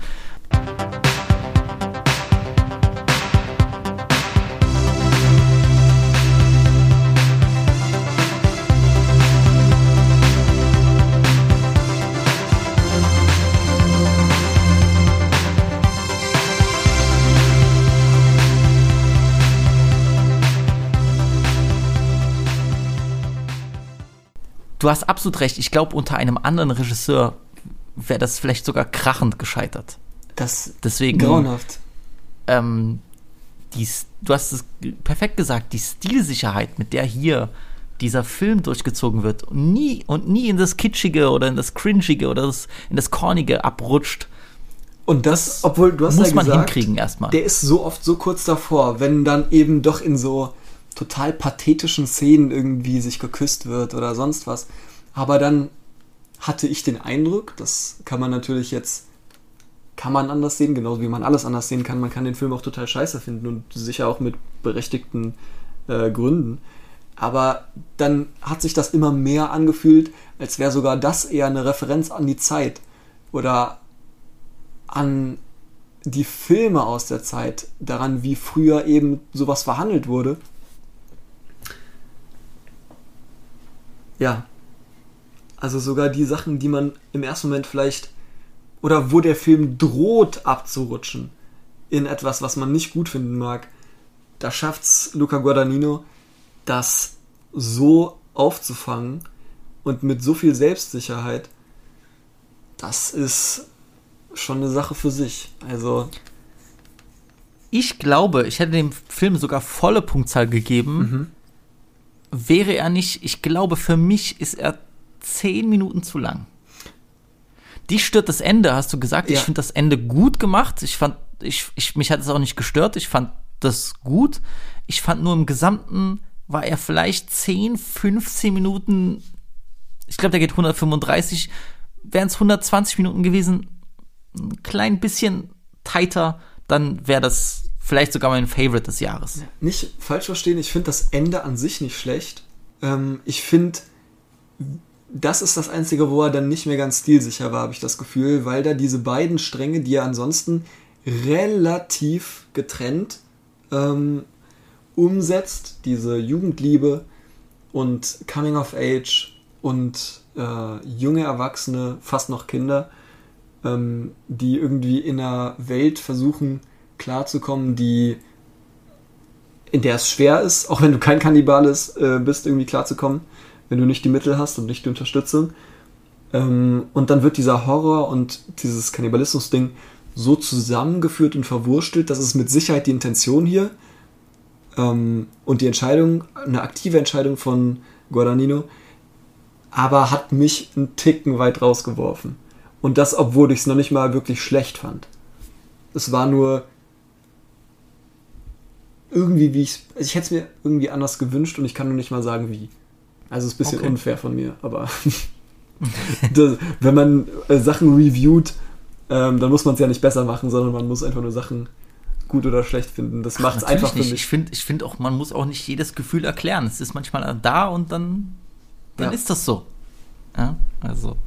Ich finde es eh krass, dass Leute bei dir schreiben, ja, du, du bist nicht, äh, du bist nicht konstant, was deine Ratings angeht, dafür vier Sterne. Das ist doch so ein Quatsch. Also es ist, ist eh das sind ja Quatsch, tatsächlich dann die wenigsten. Die Jedes, meisten- jeden Film in so ein, in so ein Rating-Korsett zu pressen. Ja. Also Es gibt ein paar Filme auf Letterboxd, die habe ich einfach nicht geratet, ähm, weil ich es halt einfach nicht weiß. Die sind ganz Mhm, ordentlich. so wie die wilden Kerle zum Beispiel. Ja, so wie die wilden Kerle zum Beispiel. Ich dachte da eher an, was war denn das? Habe ich 2001 gerankt, geratet? Ich glaube nicht. Weil 2001 ist natürlich ultra beeindruckend, aber auch heftig öde. Eieiei. Nee, den habe ich zum Beispiel nicht geratet. Eieiei. Tja, so ist das. müsste ich vielleicht auf Drogen im Kino gucken, um den wirklich experiencen zu können. Auf so wie, Droge im Kino. ja, ich habe das Gefühl, dafür wurde der gemacht, aber gut. Letztes Jahr gab es einen Cannes-Sieger, einen Ah ja, wiederholten Cannes-Sieger, was den Regisseur angeht. Und zwar Ruben Östlund hat nach 2017 mit The Square eine ähm, Satire über die äh, Kunstwelt, einen neuen beißenden, wie kann man das so sagen, beißende Satire, politisch, ja, ja, ja, je, je nachdem, wie man, wie man gebissen werden möchte. Ja. Einen beißenden Satirefilm herausgebracht, der auch letztes Jahr die Palme d'Or in äh, Cannes gewonnen hat, und zwar Triangle of Sadness. Die Segel, ja. Wäre es möglich, sie zu reinigen? Nun, ich denke nicht, dass das möglich ist, Ma'am, weil dies ist eine Motorjacht. Ja, Daher haben wir keine Segel. es waren Segel. Ja. Nun, wenn dem so ist, werden wir die Segel reinigen. Wirklich? Ja. Ein Film, den ich jetzt erst im Januar nachgeholt habe, der kam schon irgendwie äh, im November in die deutschen Kinos. Ich habe den ähm, mit meinem Schwager in Polen gesehen, zum Glück in der, in der OV, hatte auch guten Spaß im Kino. Ähm, es geht eigentlich, es ist schwierig, das so herunterzubrechen, aber wir lernen die Models und Influencer Karl und Jaja kennen. Die werden auf eine Kreuzfahrt für Superreiche eingeladen und ähm, wir haben da auch einen dauerbetrunkenen, dauerbesoffenen Kapitän gespielt von Woody Harrelson, ähm, äh, der auch während eines Sturms außer Gefecht gesetzt ist und sich nicht um das Schiff kümmert. Das Schiff sinkt und im eigentlich kann man so sagen, in der zweiten Hälfte des Films äh, stranden die Überlebenden von diesem Schiff dann auf einer einsamen Insel, ähm, wo dann eben soziale Klassen, wo Models, Crew und Milliardäre aufeinandertreffen und äh, sich und ihre sozialen Hierarchien nochmal neu verhandelt werden müssen. So. Und dann geht der Kampf ums Überleben eigentlich erst richtig los. So. Ähm, ich war nicht wirklich hyped aus diesem Film, weil ich äh, ich hatte das Square nicht gesehen, meine Eltern hatten den gesehen und die hatten mir gesagt, die waren keine großen Fans davon und irgendwie hat mich das nicht angesprochen. Das sah mir alles zu ich weiß nicht, irgendwie dachte ich so, oh Gott, hier äh, Zeigefinger erhoben, oh Gott, wie schlimm sind die Reichen. Ich war überhaupt nicht in der Stimmung und ich hatte auch keine Eile, den Film zu sehen. Und dann gab es aber die Möglichkeit, den zu gucken, weil jemand, dem ich sehr vertraue, meinte, guck dir den an, du wirst einen Spaß haben. Und dann war ich dann im Januar den Film sehen und wie gesagt, in meinem absoluten Lieblingskino in Polen, das eigentlich wirklich die beste Filmauswahl aller Zeiten hat. Also ich bin manchmal wirklich geschockt, was für gute Filme die ständig zeigen, mit Reihen für Kinder, für Erwachsene, Classics, Diskussionsrunden, das ganze Paket. Ja, also ähm, da dachte ich mir, weißt du was, ich gucke mir den Film jetzt an mit meinem Schwager und äh, hatte sehr viel Spaß, hab sehr viel gelacht und kann auch verstehen, warum der Film viel Anklang bekommen hat. Ja, der hat auch einiges an Kritik bekommen, aber ich hatte sehr viel Spaß. Ich habe generell ein bisschen Probleme oder Schwierigkeiten mit der Diskussion um politische Filme.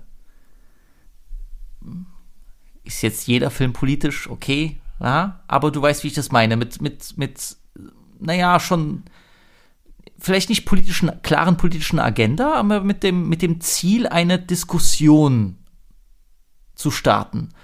Und ich habe damit immer so meine Probleme, weil es gibt natürlich die Leute, die sehr, die, die sich sehr stark mit Politik befassen, die sich sehr stark mit dem Clash von Ideologien befassen, die deutlich bewandter sind als ich, die deutlich mehr Erfahrung haben mit Texten, die äh, Politik kritisieren, die politisch sind, die sich ähm, auf eine Seite stellen oder die auch scharf kritisieren und ähm, die auch und, und die Leute, die eben Erfahrung haben, die auch eine bestimmte Subtilität erwarten bei ihrer politischen Kritik. Und dieser Film ist es ja nicht. Der Film ist ja nicht wirklich subtil. Ich gehe da ein bisschen anders ran. Ich, ich nehme das an und, und schaue nicht unbedingt mit dem Blick, ah, ich sag mal, diese Kritik oder diese Szene hätte man anders verpacken können, so dass sie subtiler angegangen wird oder aus einer anderen Perspektive. Und ich glaube, das ist, vielleicht kommen wir dazu noch, ich glaube das zumindest, das ist auch für viele der Kritikpunkt bei The Menu, was ich auch nochmal anders sehe. Ich hatte aber weder hier noch bei The Menu das Gefühl, dass sich der Film super ernst nimmt. Was natürlich dann auch für mich die Bewertung der Sozialkritik beeinflusst. Wenn der Film ansetzen würde und sagen würde, ich packe jetzt den Zeigefinger aus oder ich bin sehr ernst in dem, was ich zeige, ich bin auch äh, vom Formalen her sehr einfach gestrickt, damit sich Leute nur mit der Situation, mit dem Plot oder mit den Konflikten der Charaktere auseinandersetzen. Okay, aber das ist hier nicht der Fall. Deswegen habe ich den Film deswegen habe ich eigentlich alles auf den ersten Eindruck, auf den generellen Genuss der Szenen gesetzt beim, beim Verständnis des Films. Ich weiß aber nicht, wie es bei dir war. Ähm, also wir werden da später auf jeden Fall nochmal drauf zurückkommen, weil ich finde, dieser Film ähnelt The Menu sehr in dem, was er will und wie er es umsetzt. Und das ist eben eine in Anführungszeichen beißende Kritik, die aber in also die einfach, die dir auf die Nase gebunden wird. Und Sachen auf die Nase binden ist gar nicht schlimm, wenn dabei der Film unterhält. Wenn es wirklich gut umgesetzt ist. Und hier der macht das anders als The Menu. Man kann die vielleicht sogar ein bisschen, könnte man zusammen besprechen. Ähm, der Film macht das hier super offensiv und das ist auch okay so. Und macht es auf seine Art und Weise unterhaltsam. Und der hat mich auch unterhalten. Ich fand, der war auch lang und der hat sich gezogen. Viel, ja, viel gezogen. Ja. Ich fand den wirklich ermüdend. Ja. Ähm, aber ich hatte durchaus meinen Spaß dabei. Und ich finde, die Ansätze, die er gewählt hat, um die Fragen, die er verhandelt, unterhaltsam umzusetzen und irgendwie fortzuführen, die waren nicht super klug oder raffiniert oder so, aber die waren in dem, was er machen will, das war sinnvoll. So, es hat, kann ich verstehen, kann ich nachvollziehen. Und es hat auch in Teilen geklappt. Ich finde den Film an sich einfach nicht so gut. So. Ähm, es ist aber so, dass Filme, wenn die so sind und wenn die sich dann für super klug halten und dann aber so oberflächlich bleiben. Warte mal ganz kurz. Hattest du das Gefühl, dass sich der Film für super klug hält? Nee. Bei ja, dem ich auch nicht. Aber der danach, bei dem habe ich eher das Gefühl. oh mein Gott, nein. so. Ähm, weil der nicht so überdreht ist wie jeder und weil der nicht so. Jeder wirkt leichter auf jeden Fall, obwohl der natürlich nicht so ist. Oder ich habe nicht die, das Gefühl, das ist die Intention, aber ich fand den, der ging trotzdem ganz gut runter, trotz der Überlänge. Ähm, es ist so. Jetzt habe ich mich verhaspelt, lass mich kurz. Äh, das passiert mindestens einmal pro Folge, war. Ja, ich, keine Sorge, ich stress mich nicht. Aber wenn ich über sowas rede, worüber ich, also was ich negativ sehe, dann ist das ja nochmal ein Ticken wichtiger, äh, geordnet darüber zu reden. Da gehen dem Jakob Likes aber ganz schnell die Argumente aus. Ja, natürlich. Ich bin, ich bin ein Fraud, was das angeht. Ich könnte auch einfach sagen, ich finde den Film scheiße. Aber es ist tatsächlich so, ähm, dass ich hier den gar nicht so schlimm finde. Ähm, in seiner Umsetzung, in seinem Ansatz, in sonst was ich finde den tatsächlich einfach ein bisschen öde. Ähm, und ich verstehe den so, dass der vor allem unterhalten will und währenddessen aber noch Fragen anstoßen will. Und das ist auch okay so. Soll er gerne machen, kann er gerne machen. Ich finde es immer angenehmer, wenn ein Film an sich unterhaltend ist und dann über die Themen, die dann mit darin verwoben sind, wie zum Beispiel bei Paddington, wo es ganz klar um Migration geht, ähm, das finde ich angenehmer, das finde ich immer ein bisschen interessanter. wenn der Film vielleicht noch mehr kann als nur das. Dann habe ich nicht das Gefühl, das ist so ein Gimmick. Ähm, und hier bei dem Film, den finde ich, ich finde vor allem die erste Szene, wo das Casting, finde ich sehr, sehr gut. Da habe ich viel gelacht.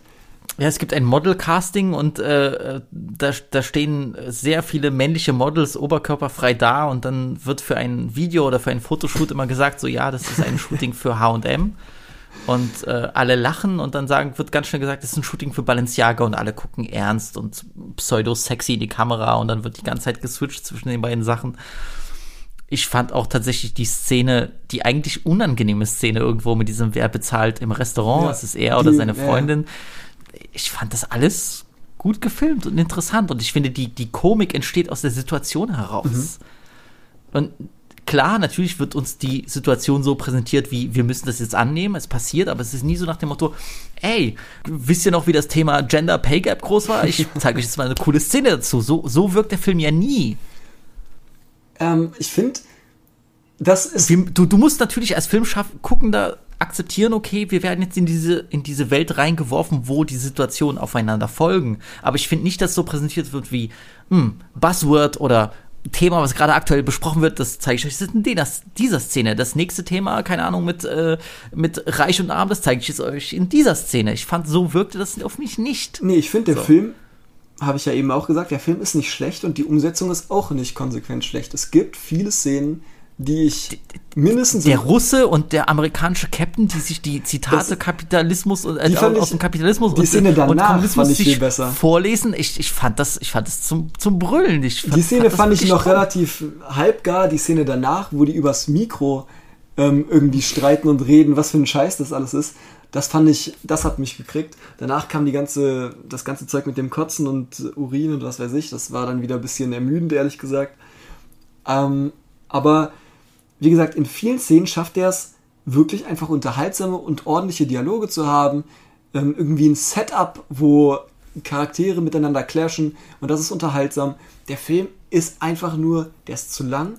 Ich finde den auch sonst nicht sonderlich ansprechend. Ich finde die SchauspielerInnen äh, wie, wie, okay. wie, wie, fandest du denn den, den Abschnitt, mit dem ich überhaupt nicht gerechnet hatte? Ich ging davon aus, dass sich der gesamte Film auf dem ja, Boot abspielt.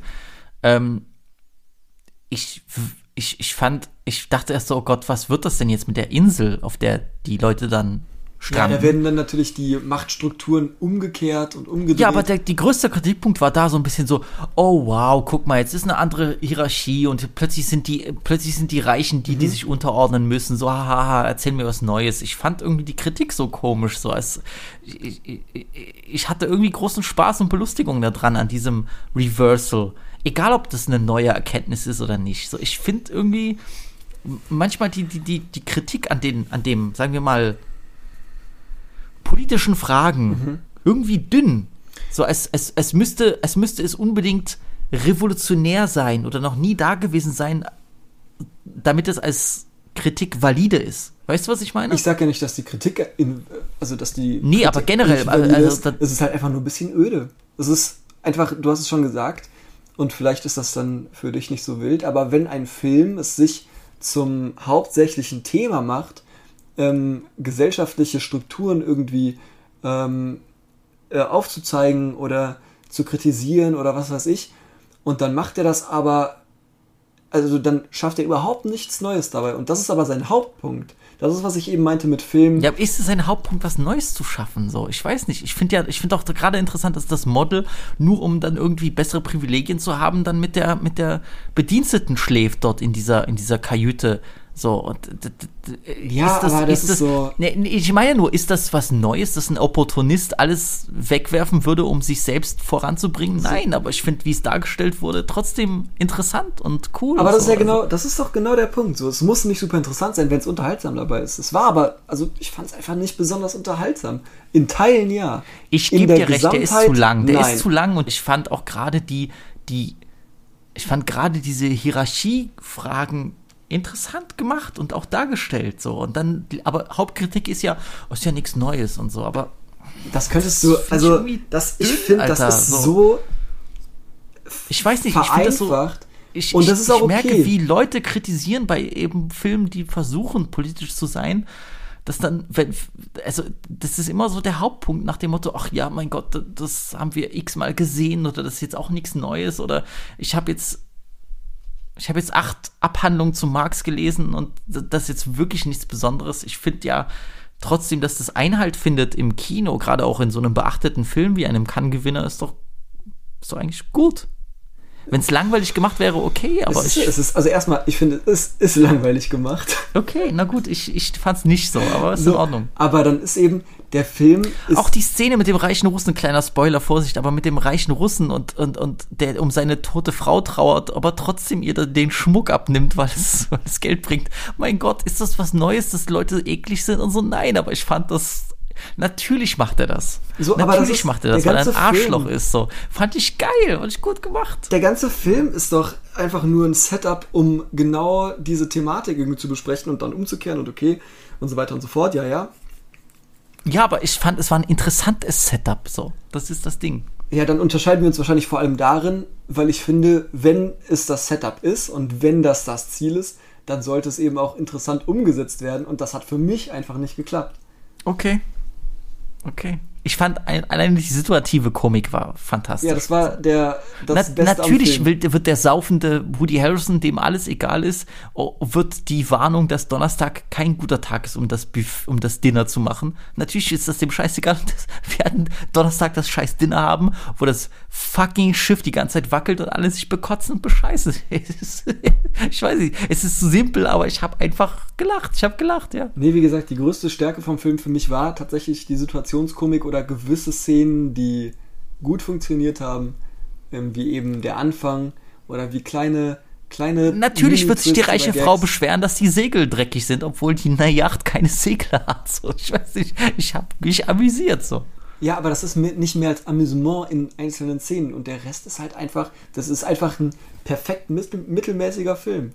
Ja, aber ich weiß, was mich stört, ist so ein bisschen so, wir können politische Kritik darf nicht Amüsement sein. So, also das ist für mich gefühlt der Tenor in der Rezeption dieses Films so. Nee, natürlich darf politische Kritik Amüsement sein, sie sollte nur gut Ja, sein. aber, aber ich sag ja Oder nur- das Amüsement sollte sag- gut sein und das. durchwachsen, aber es ist da. Du hast vier Sterne gegeben, das ist ein guter Film für dich. Sehr gut. Ja, doch. Doch. Ja, weil ich viel Spaß hatte bei dem Film. Das ist ja fair. Es ist, es ist, eigentlich ist es näher an einer, an einer, an einer 3,5 als an einer 4,5, definitiv. Aber irgendwo denke ich mir, Schauspiel, Zusammensetzung, Komik, wie oft ich gelacht habe, es wäre, es wäre gelogen, wenn ich sagen würde, ich hatte nicht großen Spaß. So. Ja, aber das, dann ist das ja vollkommen valide. Ähm, und mir kommt es aber gar nicht auf das Politische an, sondern dass der Film ähm, darauf aufbaut, aber es nicht schafft, mich irgendwie anders zu unterhalten. Und dann ist, Ist in Ordnung. das, ich ich, erwähne das ja nur mit der, mit der. Rezeption so, weil ich das Gefühl habe, dass gerade bei Filmen, die versuchen, politisch zu sein oder Kritik anzuwenden, dass die extrem hart gejudged werden. Extrem hart. So. Wo ich mir denke, puh, Aber dann, wie, äh, naja, ich, ich, ich meine nur, es gibt ja viele Formen von Kritik und von, von politisch sein. Ich finde auch selbst die etwas zugänglichere sollte da sein, weil die ist auch sehr wichtig. Weil ich finde, die subtile über drei Ecken, die wird nicht zugänglich sein für den, den es vielleicht sogar betrifft. ja, Und ich glaube, viele Leute aus dem, Aber ist das, das- ist beim The Menu auch genauso, viele Leute aus dem Dienstleistungssektor, die werden sehr großen Spaß daran haben zu sehen, dass reiche Leute da am Arsch sind. Und ich finde, ich meine nur, es ist halt irgendwie auch lustig für mich, dass es wird Kritik geübt an, an, an Reichen oder an einem kapitalistischen System und die, die eigentlich die, äh, die Leidtragenden sind, die vielleicht Spaß haben an dem Film, äh, die Kritik an diesen Filmen, die, die nimmt keine Rücksicht auf diese Leute und ihre Wahrnehmung von, von den Filmen. Das ist so ein Ding, was mich ein bisschen stört, weißt du? aber jetzt zu sagen, ähm, Filme müssen so simpel sein, damit die, also Nee, das sage ich nicht, das sage ich nicht. das Aber ich stimmt. finde, ich finde, ich finde diese Option, dass sie verständlich sind, Ja. auch für die, die die Leidtragenden sind von einem kapitalistischen System, ich finde, das sollte beachtet Aber dafür werden. müssten die erstmal zugänglich sein. Den Film schaust du doch nicht. Den Film sieht keiner, der nicht in ein Arthouse-Kino geht und sich sowieso damit auseinandersetzt. Aber das ist noch eine andere Diskussion. Natürlich ist es eine andere Diskussion. Das ist eine andere Diskussion. So. Das ist, spielt auf jeden Fall mit rein, weil am Natürlich Ende spielt es mit rein, aber, aber ich habe das Gefühl, dass in der Kritik des Films oder in Kritik des, dieser Filme, der nächste ist genauso, wird das ausgeblendet. Und ich finde das schwach. Nee, ich finde das schwach. Ich, das ich, ich mag das generell nicht bei diesem politischen Diskurs, dass so ein bisschen auch der Endkonsument ausgeblendet wird. Aber jetzt, wenn ich eine persönliche Review hier mache, dann bin der Endkonsument erstmal ich. Und bei einem Film, der sich nur darum dreht, ähm, gesellschaftliche Verhältnisse irgendwie darzustellen und das unterhaltsam und der unterhält aber nicht dabei und erzählt aber kaum was Neues, sondern ist wirklich sehr, sehr simpel gehalten. Glaubst du, man kann doch was Neues erzählen bei der bei Kapitalismuskritik? Nein, aber du kannst es unterhaltsam machen. Und das hat er nicht geschafft. Ja, aber gar nicht. Also etwas und deswegen habe ich dem zweieinhalb Sterne gegeben, weil das etwas geschafft hat. Ja, ja okay, gut, okay, etwas. So, aber das ist dann einiges. Und das ist ja vollkommen legitim wieder. Das ist dann einfach nur persönliche Präferenz ist oder ja, das, was man ist, ja, ist ja in Ordnung. Ich nehme das, ich nehme das nicht so persönlich. Beim anderen bin ich ein bisschen schockierter so, aber ich habe auch für dich sind die Filme ähnlich, für mich sind die eben nicht so ähnlich. Aber gut. Ist aber auch wieder eine Frage, wo du bist und was du machst. Hier lief der Film in vier verschiedenen Kinos. In Koblenz wahrscheinlich gar nicht. Nirgendwo in einem Kino. Ist halt auch komisch. Ja, wahrscheinlich. So. Ich werde jetzt auch nicht hier wieder äh, westdeutschen Bashing betreiben. Ich habe auch keine Ahnung, wie viele Leute es in Koblenz gibt, die, die den Film fühlen würden. Keine Ahnung. Ah, weiß ich nicht. weiß ich nicht. Keine Ahnung. Aber das ist weiß auch. Ich nicht. Die ist Koblenz schon Rheinland-Westfalen? Äh, Rheinland-Pfalz? Was sag ich denn? Ja, ist Rheinland-Pfalz. Siehst du, ähm, das sind nur Reiche. Ich glaube, ich glaube, da Spaß. verschätzt du dich ein bisschen. Aber das sind nur, das sind nur reiche nur Weintrinker und Karnevals, Karnevalsdullis. nee, das sollte man, du hast recht, das sollte man auf jeden Fall ernst nehmen. Ähm, aber deswegen muss man nicht alles total simplifizieren. Und ich weiß, aber das ist für mich schon ein Punkt, der mich irgendwie oder, bewegt, weil ich mich die ganze Zeit frage, so wie, also eigentlich ist doch gerade das Tolle. Aber muss ich deswegen gut An dieser finden? Kritik den Leuten, den Leuten das näher zu bringen, die sich nie damit auseinandersetzen. Weißt du, was ich meine? Ja, aber das heißt ja nicht, dass, also wenn ich mich damit schon auseinandergesetzt habe und es bietet kaum was Neues und dann wird aber auch sonst kaum was äh, geboten, weil der meinen Humor nur in Teilen trifft und visuell kaum anspricht. Hm. So, dann ist das vielleicht einfach nicht mein Film. Ist in Ordnung. Du, du also bei dem nehme ich das überhaupt nicht persönlich, dass du, dass du nicht so überzeugt warst. Aber bei The Menu schon. Naja, weil du hast dermaßen äh, hyperbolic erzählt, der schlimmste Film aller Zeiten gefühlt, wo ich mir dachte, du, du, du bist ein Wahnsinniger. Nee. So der nächste Film, deswegen wollte ich die beiden zusammen haben, mhm. weil ähm, äh, für dich sind beide ähnlich, für mich nicht. Mhm. Ja. Ähm, The Menu, den ich gesehen hatte im Kino, ein mich unfassbar gut amüsiert habe. Ich habe den letztens auch wieder geguckt äh, mit meinen Eltern, die auch viel Spaß hatten. Guten Abend. Willkommen im Hawthorne. Es wird uns ein Vergnügen sein, Sie zu verköstigen. Dieser Abend wird magisch.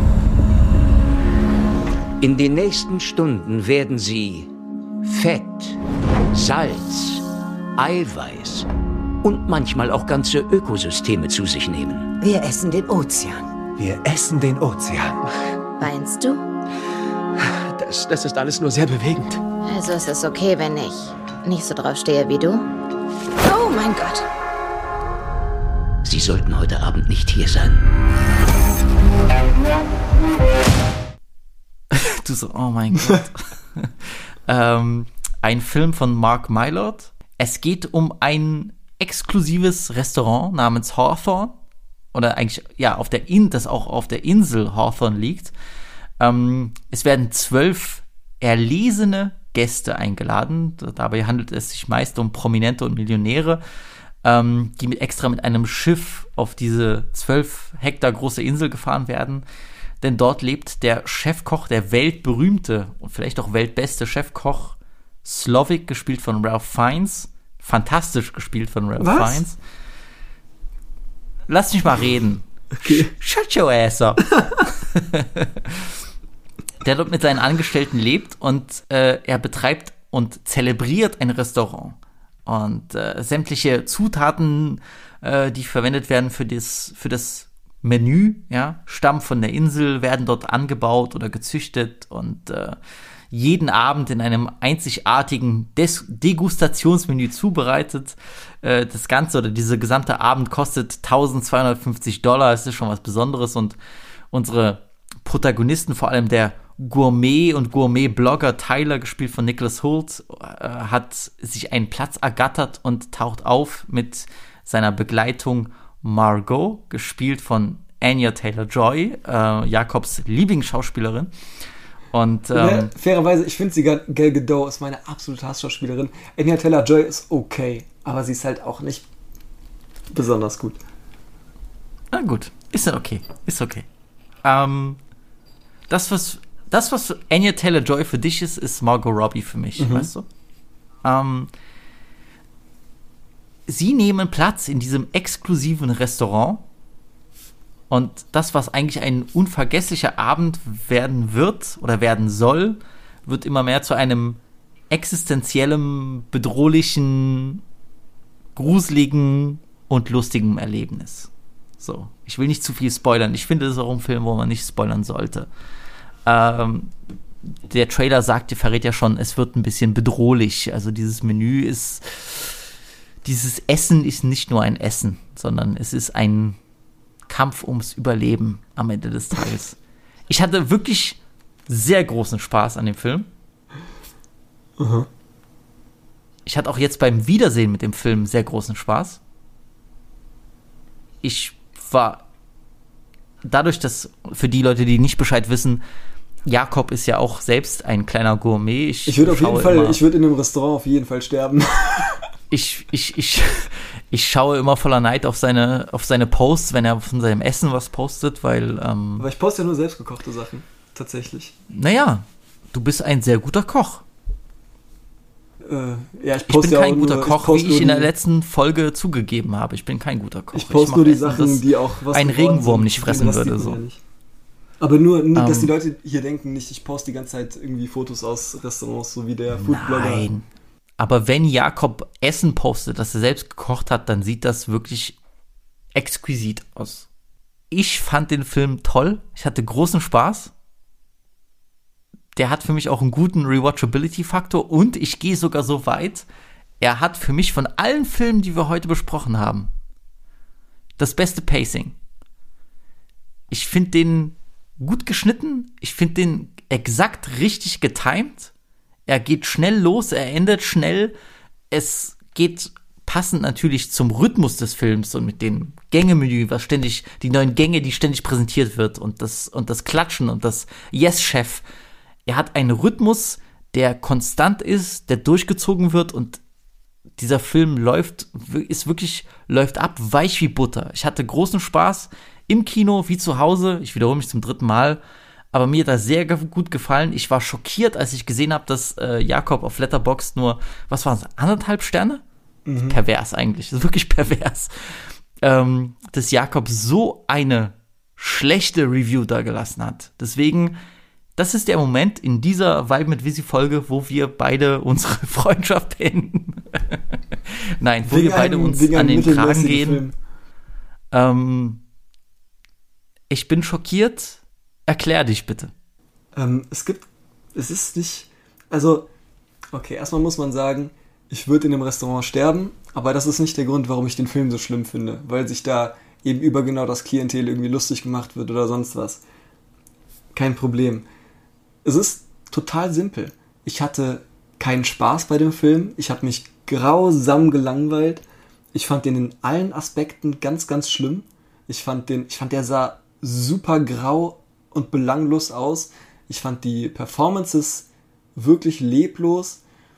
Ähm, ich fand die, wie er geschrieben war, fand ich total bescheuert. Das war mit das Lustigste wie teilweise Szenen ohne Sinn da reingeschrieben wurden, die überhaupt gar, also die da nicht reingehören, die nur da sind, um irgendwie künstliche Spannung aufzubauen, die aber nicht spannend sind. Wie zum Beispiel mit dem, ähm, was war das, der Rettungsboot-Mann äh, da, der da reinkommt und reingerufen wird. Es hat überhaupt gar keine Bewandtnis, ähm, dass da irgendwer, dass da irgendwer gerufen wird, der dann. Ich spoiler jetzt erstmal nicht, aber es ist. Also einfach nur der Spannung wegen und es hat überhaupt nicht für, für mich funktioniert. Genau wie der ganze Rest im Film nicht für mich funktioniert hat. Das, was mir am meisten gefallen hat, waren die, war das Essen, wie es aussah. Ähm, mhm. es, der Film hat mir nichts geboten. Ich es bin war, schockiert. Es war wirklich grauenhaft. Ich hatte ehrlich schlechte Laune danach, weil ich mich wirklich auf den gefreut habe. Und Ich der hat mich schockiert. auf allen Ebenen enttäuscht. Wirklich, sag mir irgendwas aus dem Film und ich fand's wirklich unerträglich. Es war, ich, und das ist schade, weil das ein Film ist, der eigentlich Potenzial hat, zumindest so ein bisschen goofy zu sein, ein bisschen drüber zu sein, ein bisschen sowas zu sein. Aber der ist so trocken, obwohl er lustig sein will. Und der ist so öde, obwohl er spannend sein will. Der ist so dumm, obwohl er klug, weiß ich nicht. Das ist einfach Ey, ohne Scheiß. gottloses Cap, was du hier redest. Nein, es ist wirklich. Und das ist, ich habe gesehen, dass ganz viele den mögen und wahrscheinlich werde ich wieder übel gebasht hier nach. Ich habe keine Ahnung. Keine Nee, Ahnung, nee, nee. Der, weißt du, was das Lustige ist? Der ist sehr, also die, die, die Rezeption ist sehr gespalten. Ne? Also, Also, von dem, was ich sehe hier in unserem, in unserem Kreis, der hat sehr viele, sehr gute Bewertungen. Shoutout Luca, Bruder. Äh, ich finde. Ja, aber Behind hier, wie heißt der, äh, David Hein, der fand den eh katastrophal. mir Wolfgang. Wolfgang, Wolfgang M. Schmidt fand ihn fantastisch. Deswegen ist er auch mein Bruder. Guck dir mal die Review an, mein Lieber. Guck dir die Review an. Ja, ey, von mir aus kann er, ist mir vollkommen egal, was der sagt. So, davon mache ich das überhaupt nicht abhängig. Ich, ich weiß schon, wann ich keinen Spaß hatte, weil was. Und hier hatte ich nicht nur keinen Spaß, ich hatte ohne Scheiß richtig schlechte Laune. Der hat mir Oh, ohne ist Scheiß so den krank. ganzen Tag verdorben. Das ist für mich wirklich, ich, ich kann das nicht glauben. Ey, das, Ich habe das Gefühl, wir haben, den, wir haben einen anderen Film geguckt. ja, das Gefühl habe ich auch, weil ich habe diese ganzen guten Reviews gesehen und diese ganzen Ratings und ich habe die Welt nicht mehr verstanden. Ich hab's, ich hab, Okay, lass mich, lass mich wenigstens kontern und sagen, was mir so gut gefallen Ja, hat. bitte. Ey, das ist auch, die Leute, die jetzt zuhören, haben ja eher Spaß an dem gehabt. Ich muss ja niemandem den Film madig reden. reden. Ich hab nicht nix daran gewonnen daran. Mir hat gefallen, wie gesagt, ich habe ich hab das schon gesagt, aber ich bin, ich bin jetzt, wie gesagt, durch das zweite Gucken des Films war das für mich noch mal klarer. Das Pacing ist fantastisch. Ich mag, dass der Film eigentlich gefühlt, weil dadurch, dass der Film wie so ein Spiel darstellt, ja, es ist ja sehr viel Theatralik in dem Ganzen eigentlich, auch sehr viel so Künstliches. Ich mag, dass der Film sofort losgeht. Es geht nicht hier um Backstories, um irgendwelche Sachen, sondern die sind auf diesem Boot, die fahren auf die Insel und dann geht es los. Dieses Menü wird vorgestellt. So. Ich fand den Film auch anders als du. Ich fand ihn sehr lustig. Ich fand ihn belustigend. Ich hatte sehr viel. Ich habe mich wirklich amüsiert. Ich fand ihn lustig genau in den Momenten, als der Film versucht hat, lustig zu sein. Ich habe so gut flach, gelacht. die Witze. Das- Oder so. Ich fand Ralph Fiennes war die perfekte Wahl für den, für den Chefkoch. Ich fand auch seine, deswegen war ich überrascht, auch vorhin. Ich fand auch sein Schauspiel sehr gut. Ich fand, er war ideal als dieser, ähm, erstens auch bedrohlich wirkende, überernste und trotzdem irgendwas verbergende Typ.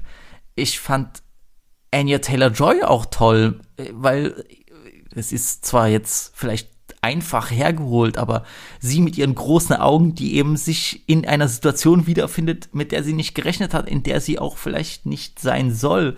Ich fand auch Nicholas Holt als dieser übereifrige Arschlecker, ich, ich habe mich einfach amüsiert und ich fand Den auch fand ich tatsächlich am besten noch.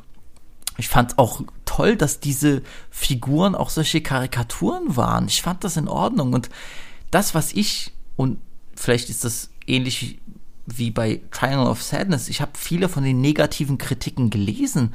Vieles hat diesen Film so ernst genommen.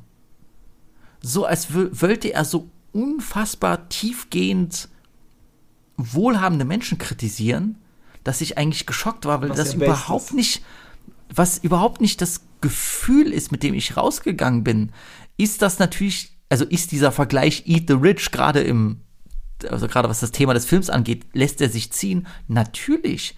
Aber ich habe zu keinem Moment, nicht eine einzige Sekunde das Gefühl gehabt, als würde der Film belehrend sein, als würde der Film sich zu ernst nehmen, als würde der Film auch unbedingt so seine, keine Ahnung, Metaphern durchdrücken und durchpushen. Hatte ich zu keiner Sekunde Hat auch keine Metaphern, der bindet dir das voll auf die Nase ich hatte das überhaupt nicht. Also ich wusste, dass, also klar ist es präsent, aber ich hatte nicht einmal das Gefühl, als würde er so Zeigefinger erheben oder mich nochmal erinnern, hör zu, guck mal hier, reiche Menschen, die verdienen das Schlechteste und hahaha. Nicht ein einziges Mal kam mir das vor, weil dafür war auch die Charakterisierung der Menschen nicht da. Ich fand, die war ausreichend, um Leute auszumachen, aber ich fand, das diente ja alles dem übergeordneten Spiel. Das war wie diese Verfilmung von Cluedo so ein bisschen, wie, wie dieser Clue-Film, ja.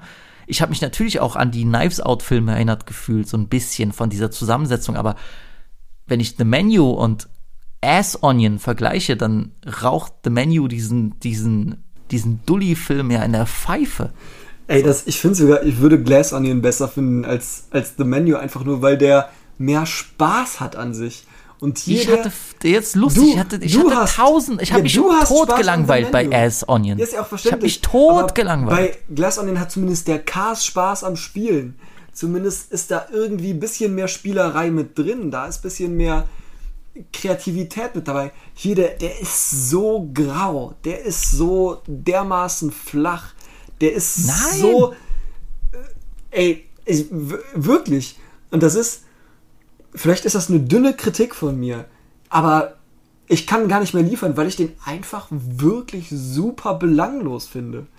Und super in allen Aspekten von dem, was er kritisiert, von dem, was er erzählt, von dem, wie er es erzählt, ähnlich wie bei Triangle of Sadness, nur dass der viel überdrehter ist und bessere komische Szenen hat. Oder die, welche, die für mich besser funktionieren, um fair zu bleiben. Das ist ja meine persönliche, mein persönlicher Eindruck. Aber hier, der schafft gar nichts gar nichts. Das ist wirklich, auch wenn der anders schlecht ist, mit äh, diesem Dumbledore-Film und Jurassic World einer der schlechtesten Filme der letzten Jahre, die ich gesehen habe. Der ist das grauenhaft. Ist, das, ist einfach, das ist wirklich Wahnsinn. Das ist Grausam. Quatsch. Das ist einfach Wahnsinn. Katastrophal. Das ist wirklich echt. Wahnsinn. Ich hatte riesen Spaß und ich fand auch nicht, dass der belanglos war, weil ich irgendwie auch nicht. Erstens, ich bin nicht mit der Erwartung reingegangen und ich habe auch während des Films nicht diese diese Erwartung bekommen, ach, jetzt kommt hier der große Twist oder ich nehme hier etwas mit oder so, sondern ich habe mich einfach auf dieses Spiel eingelassen und dann auch jedes Mal mit dem mit den Menüpunkten, das wurde für mich immer spannender, wohin geht das Ganze eigentlich? Und ich fand auch, das Ende Echt? war so gut so für mich aufgelöst. Ich fand, das Ende war für mich auch so, dass das irgendwo darin endet, war mir schon klar, aber wie das, wie der Weg dahin war für mich so gut und so geschlossen dargestellt. Ich fand das, ich fand das so selbstsicher gemacht. Ich hatte ganz, ganz großen Spaß. Ich hatte wirklich großen Spaß. Ich fand auch das Schauspiel durchgängig gut. Durchgängig gut.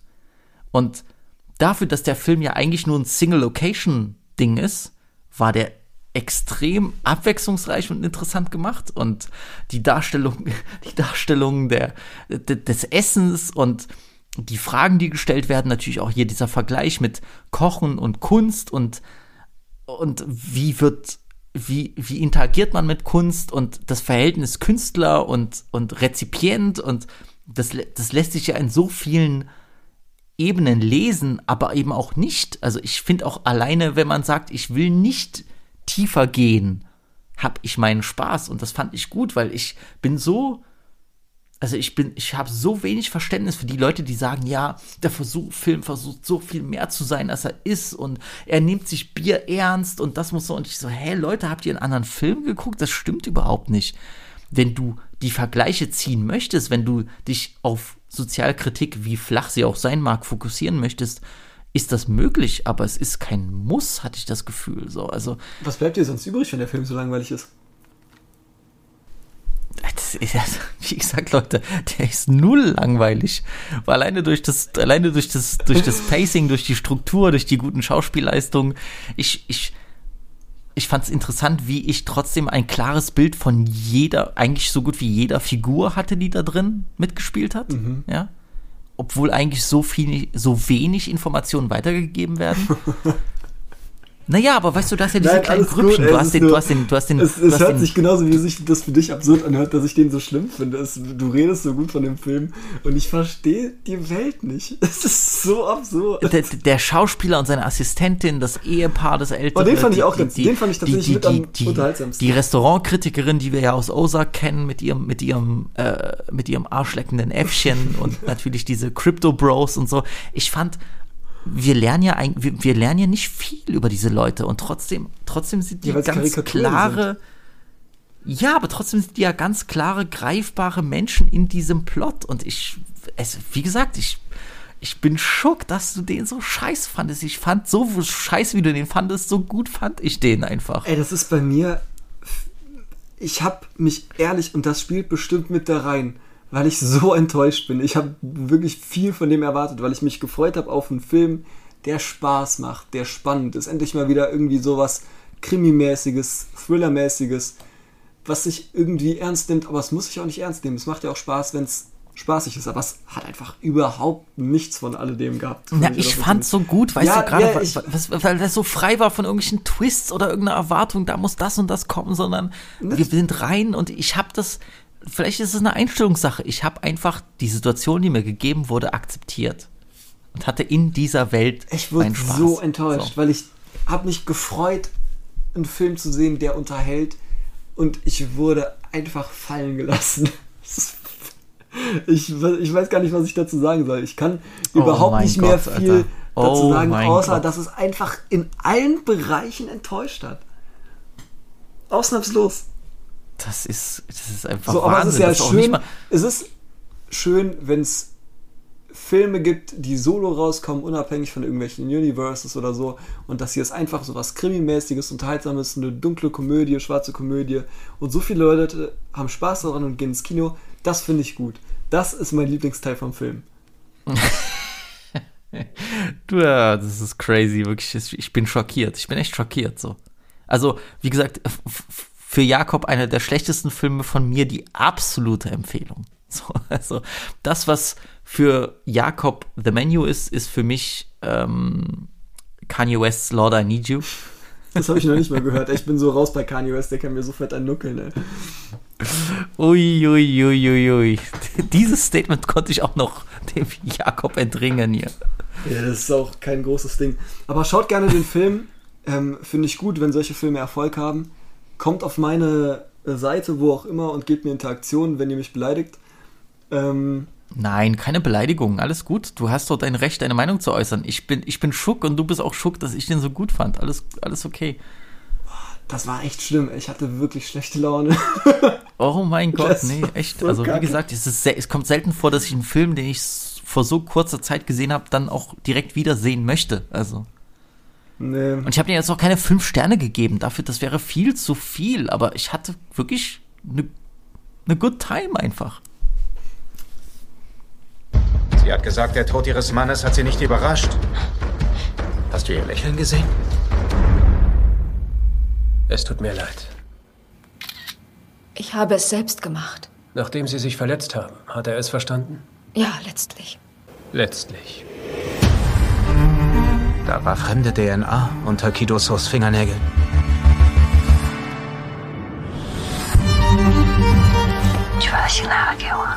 Bring mir den Kopf des netten Kommissars. Sie weint. Letztlich. Wir beide haben den Film Die Frau im Nebel, auch bekannt als Decision to Leave, geguckt. Vom koreanischen Kinomaestro, kann man sagen, Park Chan-wook. Bekannt für Old Boy, The Handmaiden, Thirst und generell die Vengeance-Trilogie. Sein neuer Film ist auch endlich in Deutschland rausgekommen. Ich kann natürlich wieder ein bisschen angeben und flexen. Ähm, als ich den Film gesehen habe, gab es ein deutschlandweites QA mit Park Chan-wook im Anschluss zum Film. Das wurde dann live gestreamt.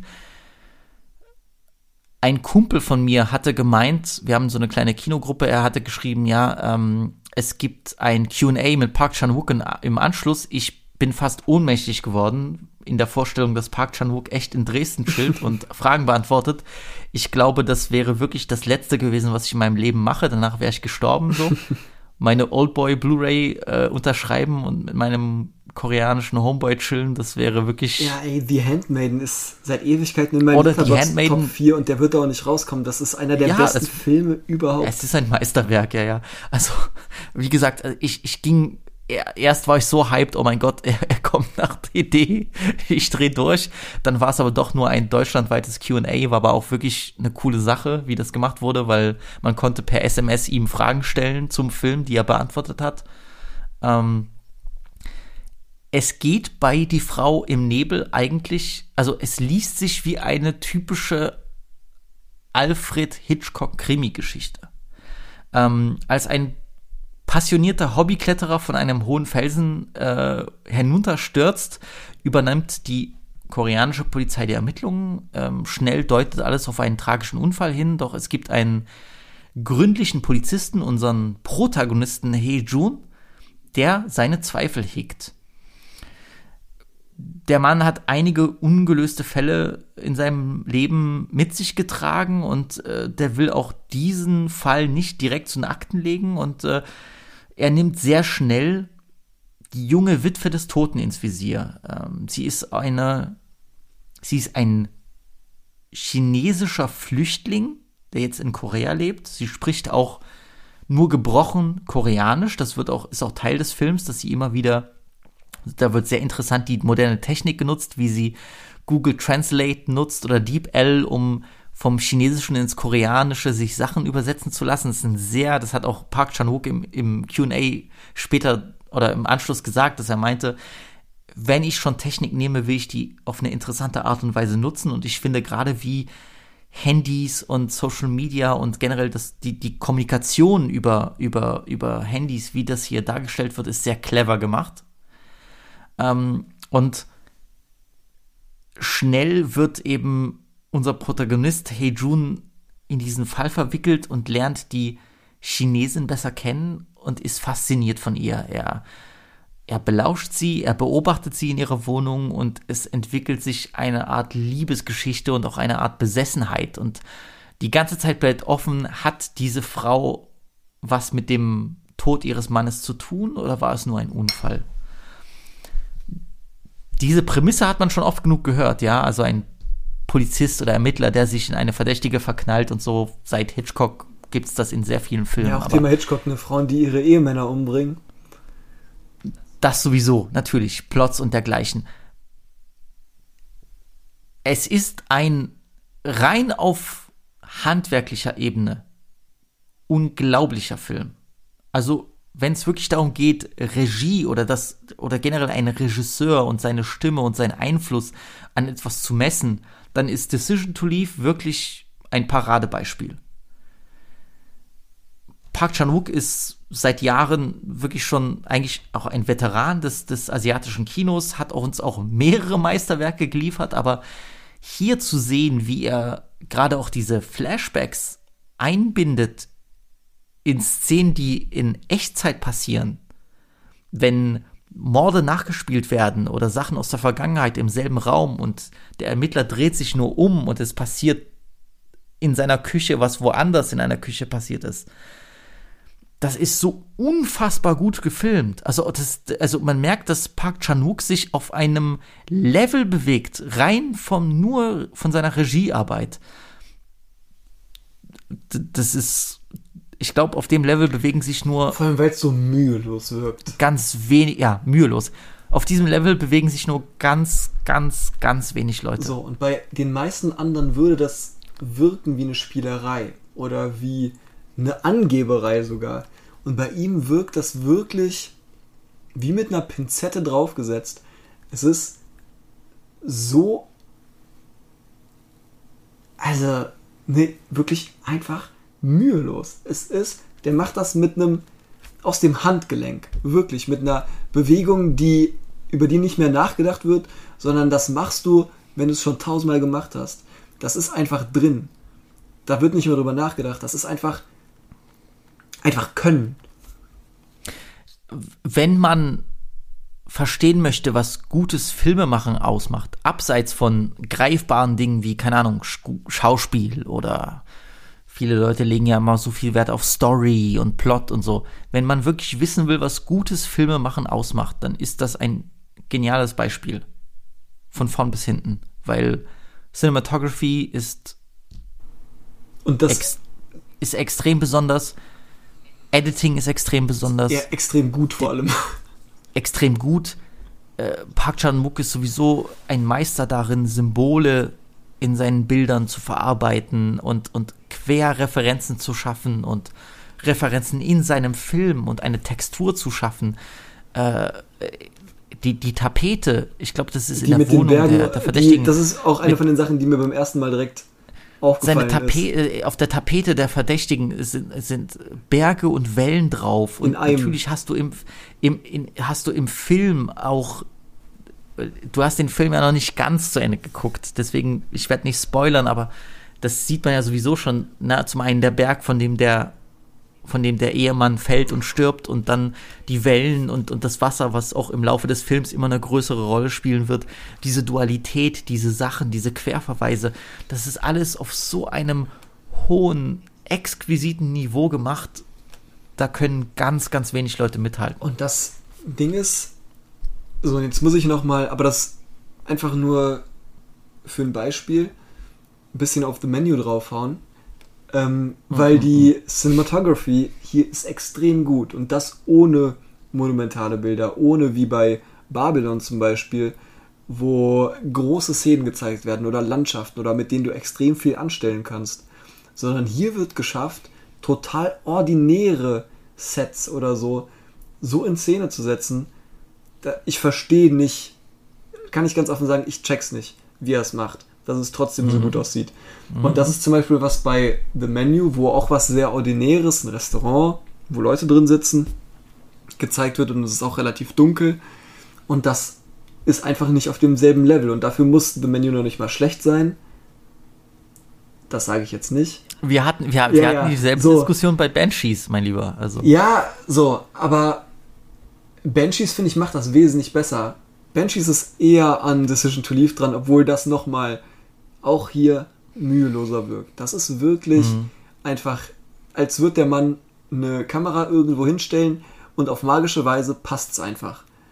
So, und da ist mit Sicherheit der Kameramann nochmal ein Stück weit ähm, verantwortlicher für. Es wäre nur fair, den jetzt kurz rauszusuchen. Das ist äh, Ji Kim oder äh, Kim Ji je nachdem. Aber das ist schon wirklich verdammt gut.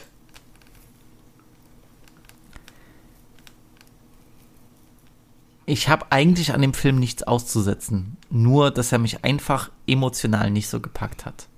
Ich bin auch zu sehr mit Deswegen, Denken beschäftigt, als mit ich, zu fühlen. Ja, das ist eben das Ding. Es ist eher der Film, den ich bewundere aus der Distanz, als den ich wirklich lebe und fühle. Und Ganz, ganz anders als, als The Handmaiden, mhm. der mich wirklich, wirklich, ne, wie soll man das sagen, überfahren hat. An visuellem, an, auch an irgendwo emotionalen Komponenten, der wirklich auf allen Ebenen geballt hat, ja. Das ist hier nicht der Fall. Das ist natürlich eine andere Geschichte, die doch noch ein bisschen kleiner ist und äh, irgendwo auch intimer, aber das ist doch der ein, die eine Sache, die gefehlt hat. Aber das liegt auch daran, dass dieser Film so reich an, an, an Subtext ist, den man erstmal verarbeiten muss. Und äh, wir hatten bevor vor der Aufnahme ja kurz darüber gesprochen. Es stimmt, ich glaube auch, es ist ein Film, der bei einem Rewatch deutlich besser abschneiden wird als jetzt beim ersten Schauen. Ich hatte, ich hatte, ich hatte 3,5 von 5 gegeben es ist fast schon, es ist alleine, alleine für das Handwerkliche ist es zu wenig. So, und das ist, was. Das ist nur das Gefühl, mit dem ich rausgegangen bin. Aber es ist wirklich ein Machwerk von einem der ganz Großen. Aha, was ich vorher gesagt habe, ist, dass ich jetzt schon während dem Schauen, ich habe den noch nicht ganz durch, so zwei Drittel, etwas mehr, also ich bin wirklich kurz vorm Ende, würde ich sagen. Ich denke mir jetzt schon während des Schauens, der wird beim Rewatch nochmal viel mehr Spaß machen, wenn ich da ein bisschen mehr durchgestiegen bin, wenn ich da ein bisschen auf die Kleinigkeiten achten kann, ähm, wenn ich das vielleicht sogar noch ein bisschen mehr appreciaten kann, was da gemacht wird. Und ein anderer Film, bei dem, was du eben gesagt hast, perfekt zutrifft. Und bis heute ist mir, bis du das gerade gesagt hast, ist mir nicht die genaue Zuschreibung eingefallen. Was eigentlich das Problem ist, ist Parasite. Weil Parasite ist auch handwerklich und von der Umsetzung und so, so dermaßen beeindruckend und gut und flawless im Prinzip. Ähm, und das Einzige, was der nicht bekommen hat, das bin ich so richtig. Mhm. Ähm, und bis jetzt wirkt der hier ähnlich. Und das, obwohl ich mich noch einen Ticken mehr auf den gefreut habe, weil Park Chan-wook und ein Krill, äh, Krimi oder Thriller und ich finde, es ja. gibt aktuell viel zu wenig Thriller im Kino. Also es ist eine Dreistigkeit, oh, dass in den 90ern und so Thriller ohne Ende kamen und auch gute und jetzt kommt immer weiter Superhelden-Scheiß. Das liegt aber, aber ja, du weißt, das ist auch ja, natürlich immer so ein bisschen trendbedingt, ne? Also ohne, ja. ohne Schweigen der Lämmer hätten wir auch nicht so viele 90er Thriller bekommen. Das ist natürlich auch klar. Also ja, es ist trotzdem. Es, es braucht einfach wieder, wir brauchen einfach wieder einen Thriller, der, keine Ahnung, 500 Millionen einspielt oder eine Milliarde und dann wird nie passieren, aber dann haben wir das, die nächsten zehn Jahre Thriller-Filme. So. Schön wär's. Schön wär's. Schön wär's, ja. Das, das ist dann, dafür muss dann der nächste The Batman zuständig sein oder so. So, willst du zum nächsten gehen? Weil dann würde ich davor einmal kurz drei Fragezeichen shoutouten, weil der hatte auch beschissene Werbung.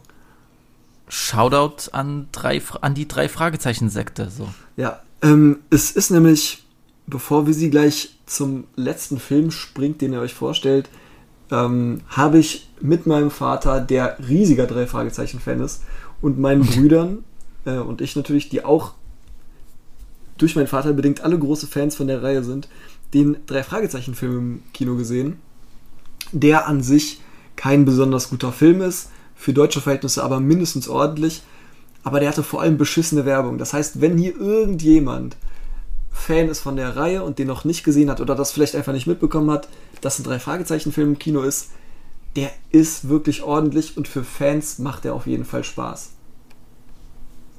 Ja.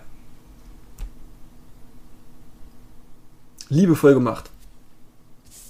Shoutout drei Fragezeichen auf jeden Fall. Hast du nie geschaut? Nie gehört? Gehört vor allem? Nicht? Nee. Boah, das ist wirklich früher vom Kindergarten und vor der Grundschule immer beim Frühstück.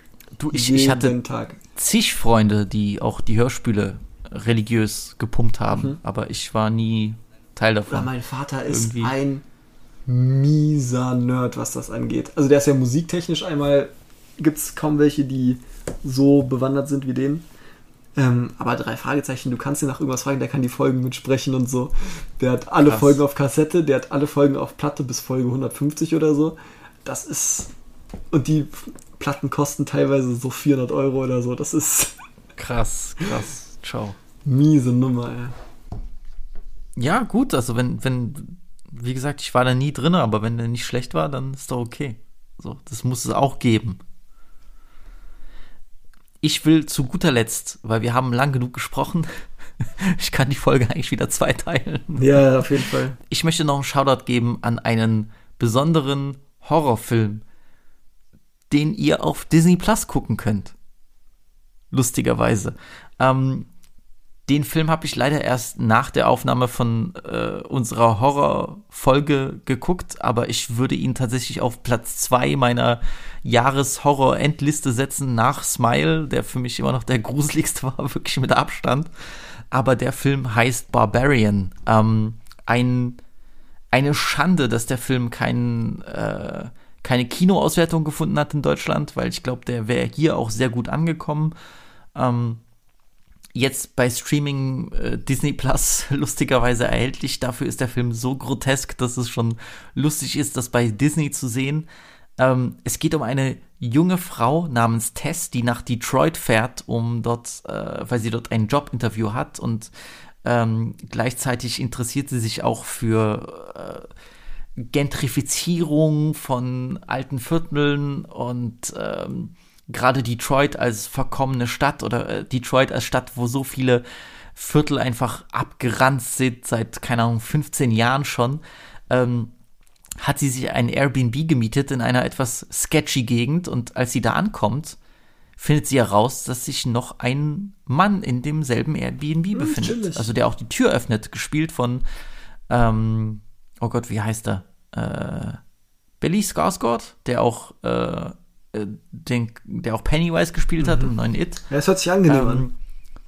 Er macht auch die Tür auf, also er ist, er ist äh, überrascht, weil er ebenfalls das Airbnb gemietet hat und beide finden heraus, sie haben das, sie haben einfach, sie wurden beide für dasselbe Airbnb für denselben Zeitraum akzeptiert. Und die ganze Zeit schwingt so ein bisschen mit, okay, wohin geht das? Wer ist, wer ist dieser, also dieser Typ ist ein bisschen shady. Was hat der vor? Wird er sich an ihr vergehen? Und äh, was passiert da? Und äh, also der Film schafft es auf geniale Art und Weise, dir immer vor den Kopf zu stoßen. Und das ist vielleicht ein kleiner Spoiler, aber die Wendungen in diesem Film sind dermaßen unvorhersehbar, dermaßen auch scharf, ja, also auf dermaßen hart, dass es sicher für viele zu stark ist. Ich war begeistert von den Eiern, die hier der Filmemacher Zack Cregger gezeigt hat, der eigentlich aus dem Comedy-Bereich kommt und hier so einen Face-Melter von Horrorfilmen abgeliefert hat, der gerade nach dieser ersten oder nach den ersten 30 Minuten mit Airbnb, der Typ ist sketchy, in eine komplett andere Richtung geht und so viele Geheimnisse und absurde, groteske Ideen hervorholt, dass ich einfach nur begeistert war. Ja, und äh, äh, es gibt eine sehr, sehr schlimme, gruselige Szene, die dann sofort geschnitten wird mit einem kompletten Stil oder Stilbruch, Stilwandel, den ich so mutig fand, dass ich diesen Film nur loben kann. Deswegen, wenn ihr, wenn ihr euch ein bisschen gruseln wollt und auch ein bisschen was, so, so ein bisschen Horror im Stil der 80er sehen wollt, mit so richtig Ekel und verrückten Ideen und lass dich drauf ein und du wirst belohnt. Vibe, wenn ihr da drauf seid, dann ist Barbarian der richtige Film. Ich hatte gigantischen Spaß. Ein fantastischer Horrorfilm in einem generell, auch rückblickend kann man sagen, sehr guten Horrorjahr.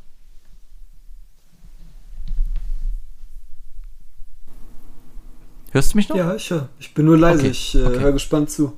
Alles gut, Deine Stimme ist so schön. weg. Ach, mein Lieber. Kann ich nur zurückgeben. Ähm, lass uns, bevor wir jetzt wirklich die Folge beenden, kurz nochmal über unsere Jahresendlisten gehen. Ja? Aha. Äh, ich sag's äh, als kleiner Spoiler, an meiner Liste hat sich nicht viel, also jedenfalls an den Top 3, Top 5 hat sich nicht viel verändert seit unserer letzten Filmfolge. Ich habe die auch schon bei Vibe mit Visier auf dem Instagram-Profil geschrieben.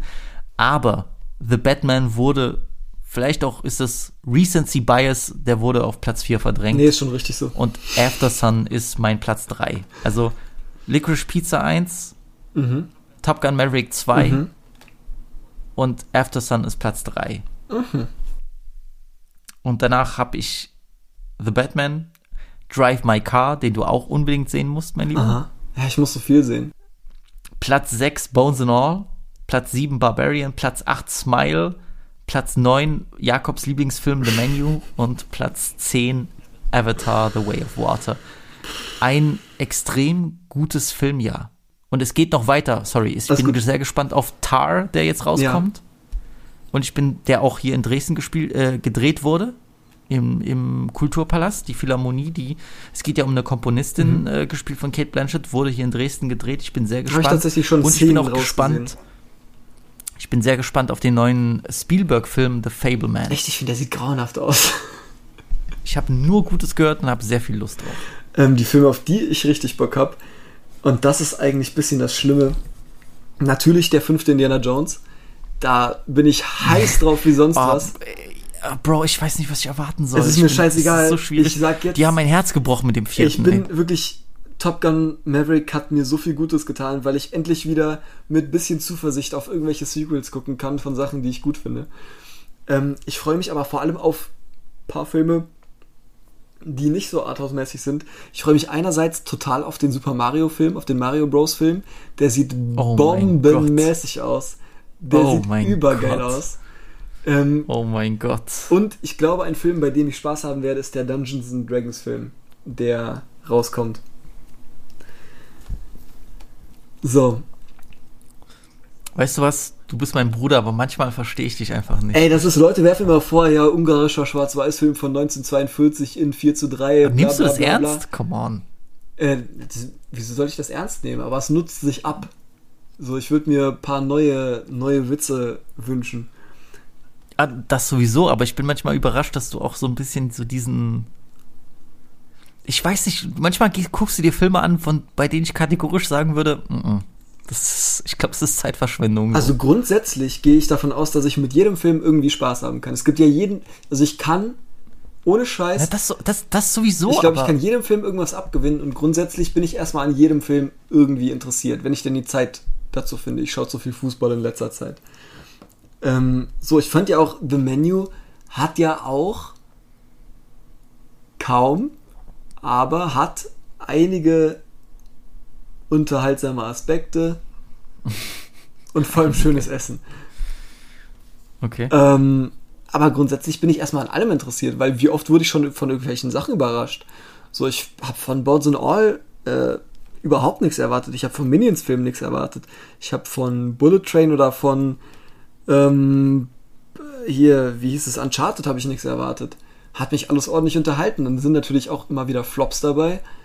Aber so ist das halt. Das ist ja der Spaß beim Filme, Filme schauen. Und das sind Filme, da sehen die Trailer zumindest mit Liebe gemacht aus und das ist ja schon mal ein großer Pluspunkt, weil die meisten Trailer, die aktuell rauskommen, sind so dermaßen beliebig, das ist wirklich grausam und der aller, aller schlimmste war der von diesem Jordan-Film. Das ist wirklich das Epitom Bin ich absolut deiner Meinung, das sieht, das sieht gottlos beschissen aus. Echt. So, und dann, dass ein Film gemacht wird über einen Vertragsabschluss, das fickt mich wirklich hart. Das darf einfach nicht wahr sein, dass wir so weit, ey, dann schaue ich mir lieber tausendmal ein bisschen halbgare Konsumkritik an, als ein Film, wo wirklich einfach nur gefeiert wird, dass irgendwer einen Vertrag macht, mit dem irgendwer Milliardär geworden ist. Das ist so heftig uncool. es ist so peinlich. Und ich kann mir ganz genau vorstellen, wer da reinläuft, die ganzen 16-jährigen Self-Made Reseller, die in zwei Jahren FDP wählen, weil die denken, die sind irgendwann Millionär mit ihrem Scheiß. Ey, es ist die Hölle. Es ist grausam. und dass das wirklich im Kino läuft und dass das besser laufen wird als die meisten Filme, die wir besprochen haben, es kotzt mich an und ich gönne es niemandem. Niemandem. Ich gönne keinem, der da reingeht, Spaß. Ich gönne keinem, der daran beteiligt ist, Erfolg. Ich gönne vor allem, vor allem denen, die das ultimativ geil finden, den gönne ich mal so heftig gar nichts, weil der Film und vor allem der Trailer, den Film habe ich nicht gesehen, es sieht so heftig Müll aus. Wirklich. Es sieht grausam. wirklich Arsch aus. Grausam. Real Hater Energy hier von Jakob. Ey, wirklich, guckt euch mal den, guckt euch nicht den Trailer an, tut's euch nicht an, lasst es einfach sein. Lasst mich ein bisschen haten. Es ist totale Scheiße. Schaut lieber die Filme, die in meiner Top 5 sind. Ich habe nur 5 gemacht. Ich hatte in der letzten Folge 5. Die sind äh. fast gleich geblieben. Auf 1 ist Licorice Pizza. Kommt nichts dran. Top Gun ist auf 2. Top Gun Maverick natürlich.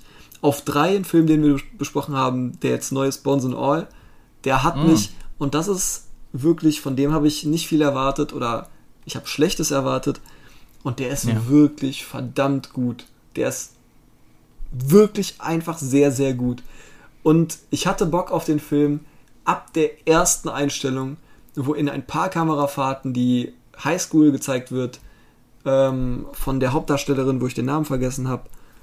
Und ich weiß nicht, was der Kameramann von Guadagnino da gemacht hat, aber die Farben, also erstmal ist alles rot natürlich, alles ist so fleischrot, mhm. sehr, sehr schön. Und dann hatte das aber so eine Körnung, das Bild. Es sah ja. so geil aus. Es war, es sah aus wie ein 80er-Film, der aber nicht auf 80er macht. So, es war wirklich, wirklich wunderbar. Es ist ein Punkt, unglaublich Fall. guter Film. Und das freut mich. Ohne Scheiß, es freut mich. Ähm, Batman ist auf 4 da stört mich immer noch das. Warte mal, wo ist denn Banshees? Hm, ich mache eine Top 6. Dann kommt nach Bones and All kommt Banshees of Inisherin. Ähm, danach kommt auf 5 Batman, wo mich immer noch das letzte Drittel so brutal stört. Und ansonsten mhm. wäre das ein potenzieller 5-Sterne-Film für mich. Ähm, weil der in den ersten beiden Dritteln einfach ein perfekter Blockbuster ist für mich unglaublich, genau was ich sehen will. super geil. Und dann kommt After Sun. Auf der 6. Okay. Der auch sehr gut ist. Okay. Okay. Absolut stabil. Sehr schön. Wie, wie gesagt, bis auf The Menu waren wir auch, auch ziemlich einig.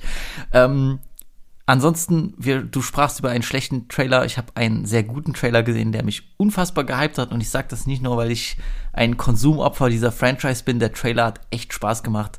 Nächste Woche, nächsten Freitag kommt endlich Scream 6 raus. Ich bin unglaublich hyped. Und der Trailer war, der Trailer war behinderkrass. Und es wird mega. Und wenn ihr es, wenn ihr es aushaltet, Horrorfilme anzugucken, dann supportet Horrorfilme. Ich sag's wie es ist. Wir leben in einer guten Zeit. Lasst uns das aufrechterhalten. Lasst nicht die Konzerne gewinnen und unsere Horrorfilme kaputt machen. Scream 6 nächste Woche. Wir sehen uns, Freunde. Es wird krass. Let's go. ja. Ähm, viel Spaß bis in einem Jahr, wo wir wieder fünf Stunden lang. Was für bis in einem Jahr? Nicht in einem Jahr, in einem halben Jahr? Ich habe ja die, ich habe ja das Feedback bekommen, dass ich meinte die eigentlich mehr die Zuschauer, Jakob wollen. Ach so, okay, nee, aber ich habe ja das, ich habe ja das Feedback bekommen. Also ich muss vielleicht nicht über Filme, aber ich muss mir was ausdenken, dass wir dich als Regular Guest öfter da haben. In letzter Zeit, ey, ich bin wirklich nur, also die Woche hat mir echt gut getan und dass du mich so ein bisschen unter Zeitdruck gesetzt hast. Weil ansonsten hätte ich die Filme nie gesehen. Ich gucke so viel Fußball.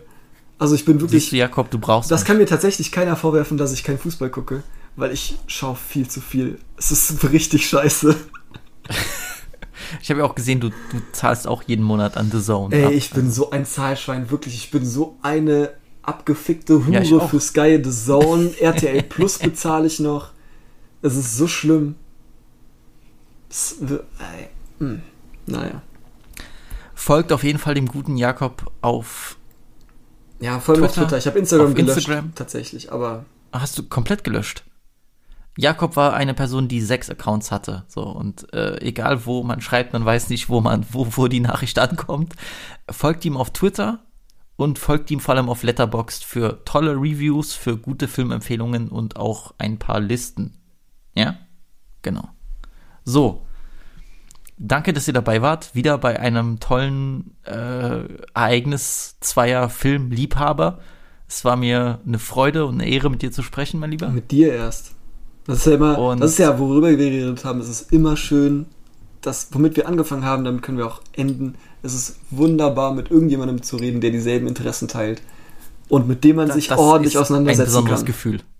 Das geht mir genauso und ich will jetzt gar nicht aus Arroganz sprechen, aber ich glaube, dass unsere Filmtalks den einen oder anderen dazu bewegt haben, auch mal außerhalb seiner Komfortzone sich mit Medien auseinanderzusetzen und das ist für mich ein großer Erfolg. Das ist tatsächlich sehr schön.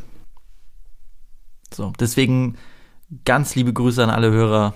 Danke für den Support und ich wünsche euch viel Spaß im Kino oder zu Hause vorm Bildschirm. Genießt Film und supportet Film. busy, busy, busy,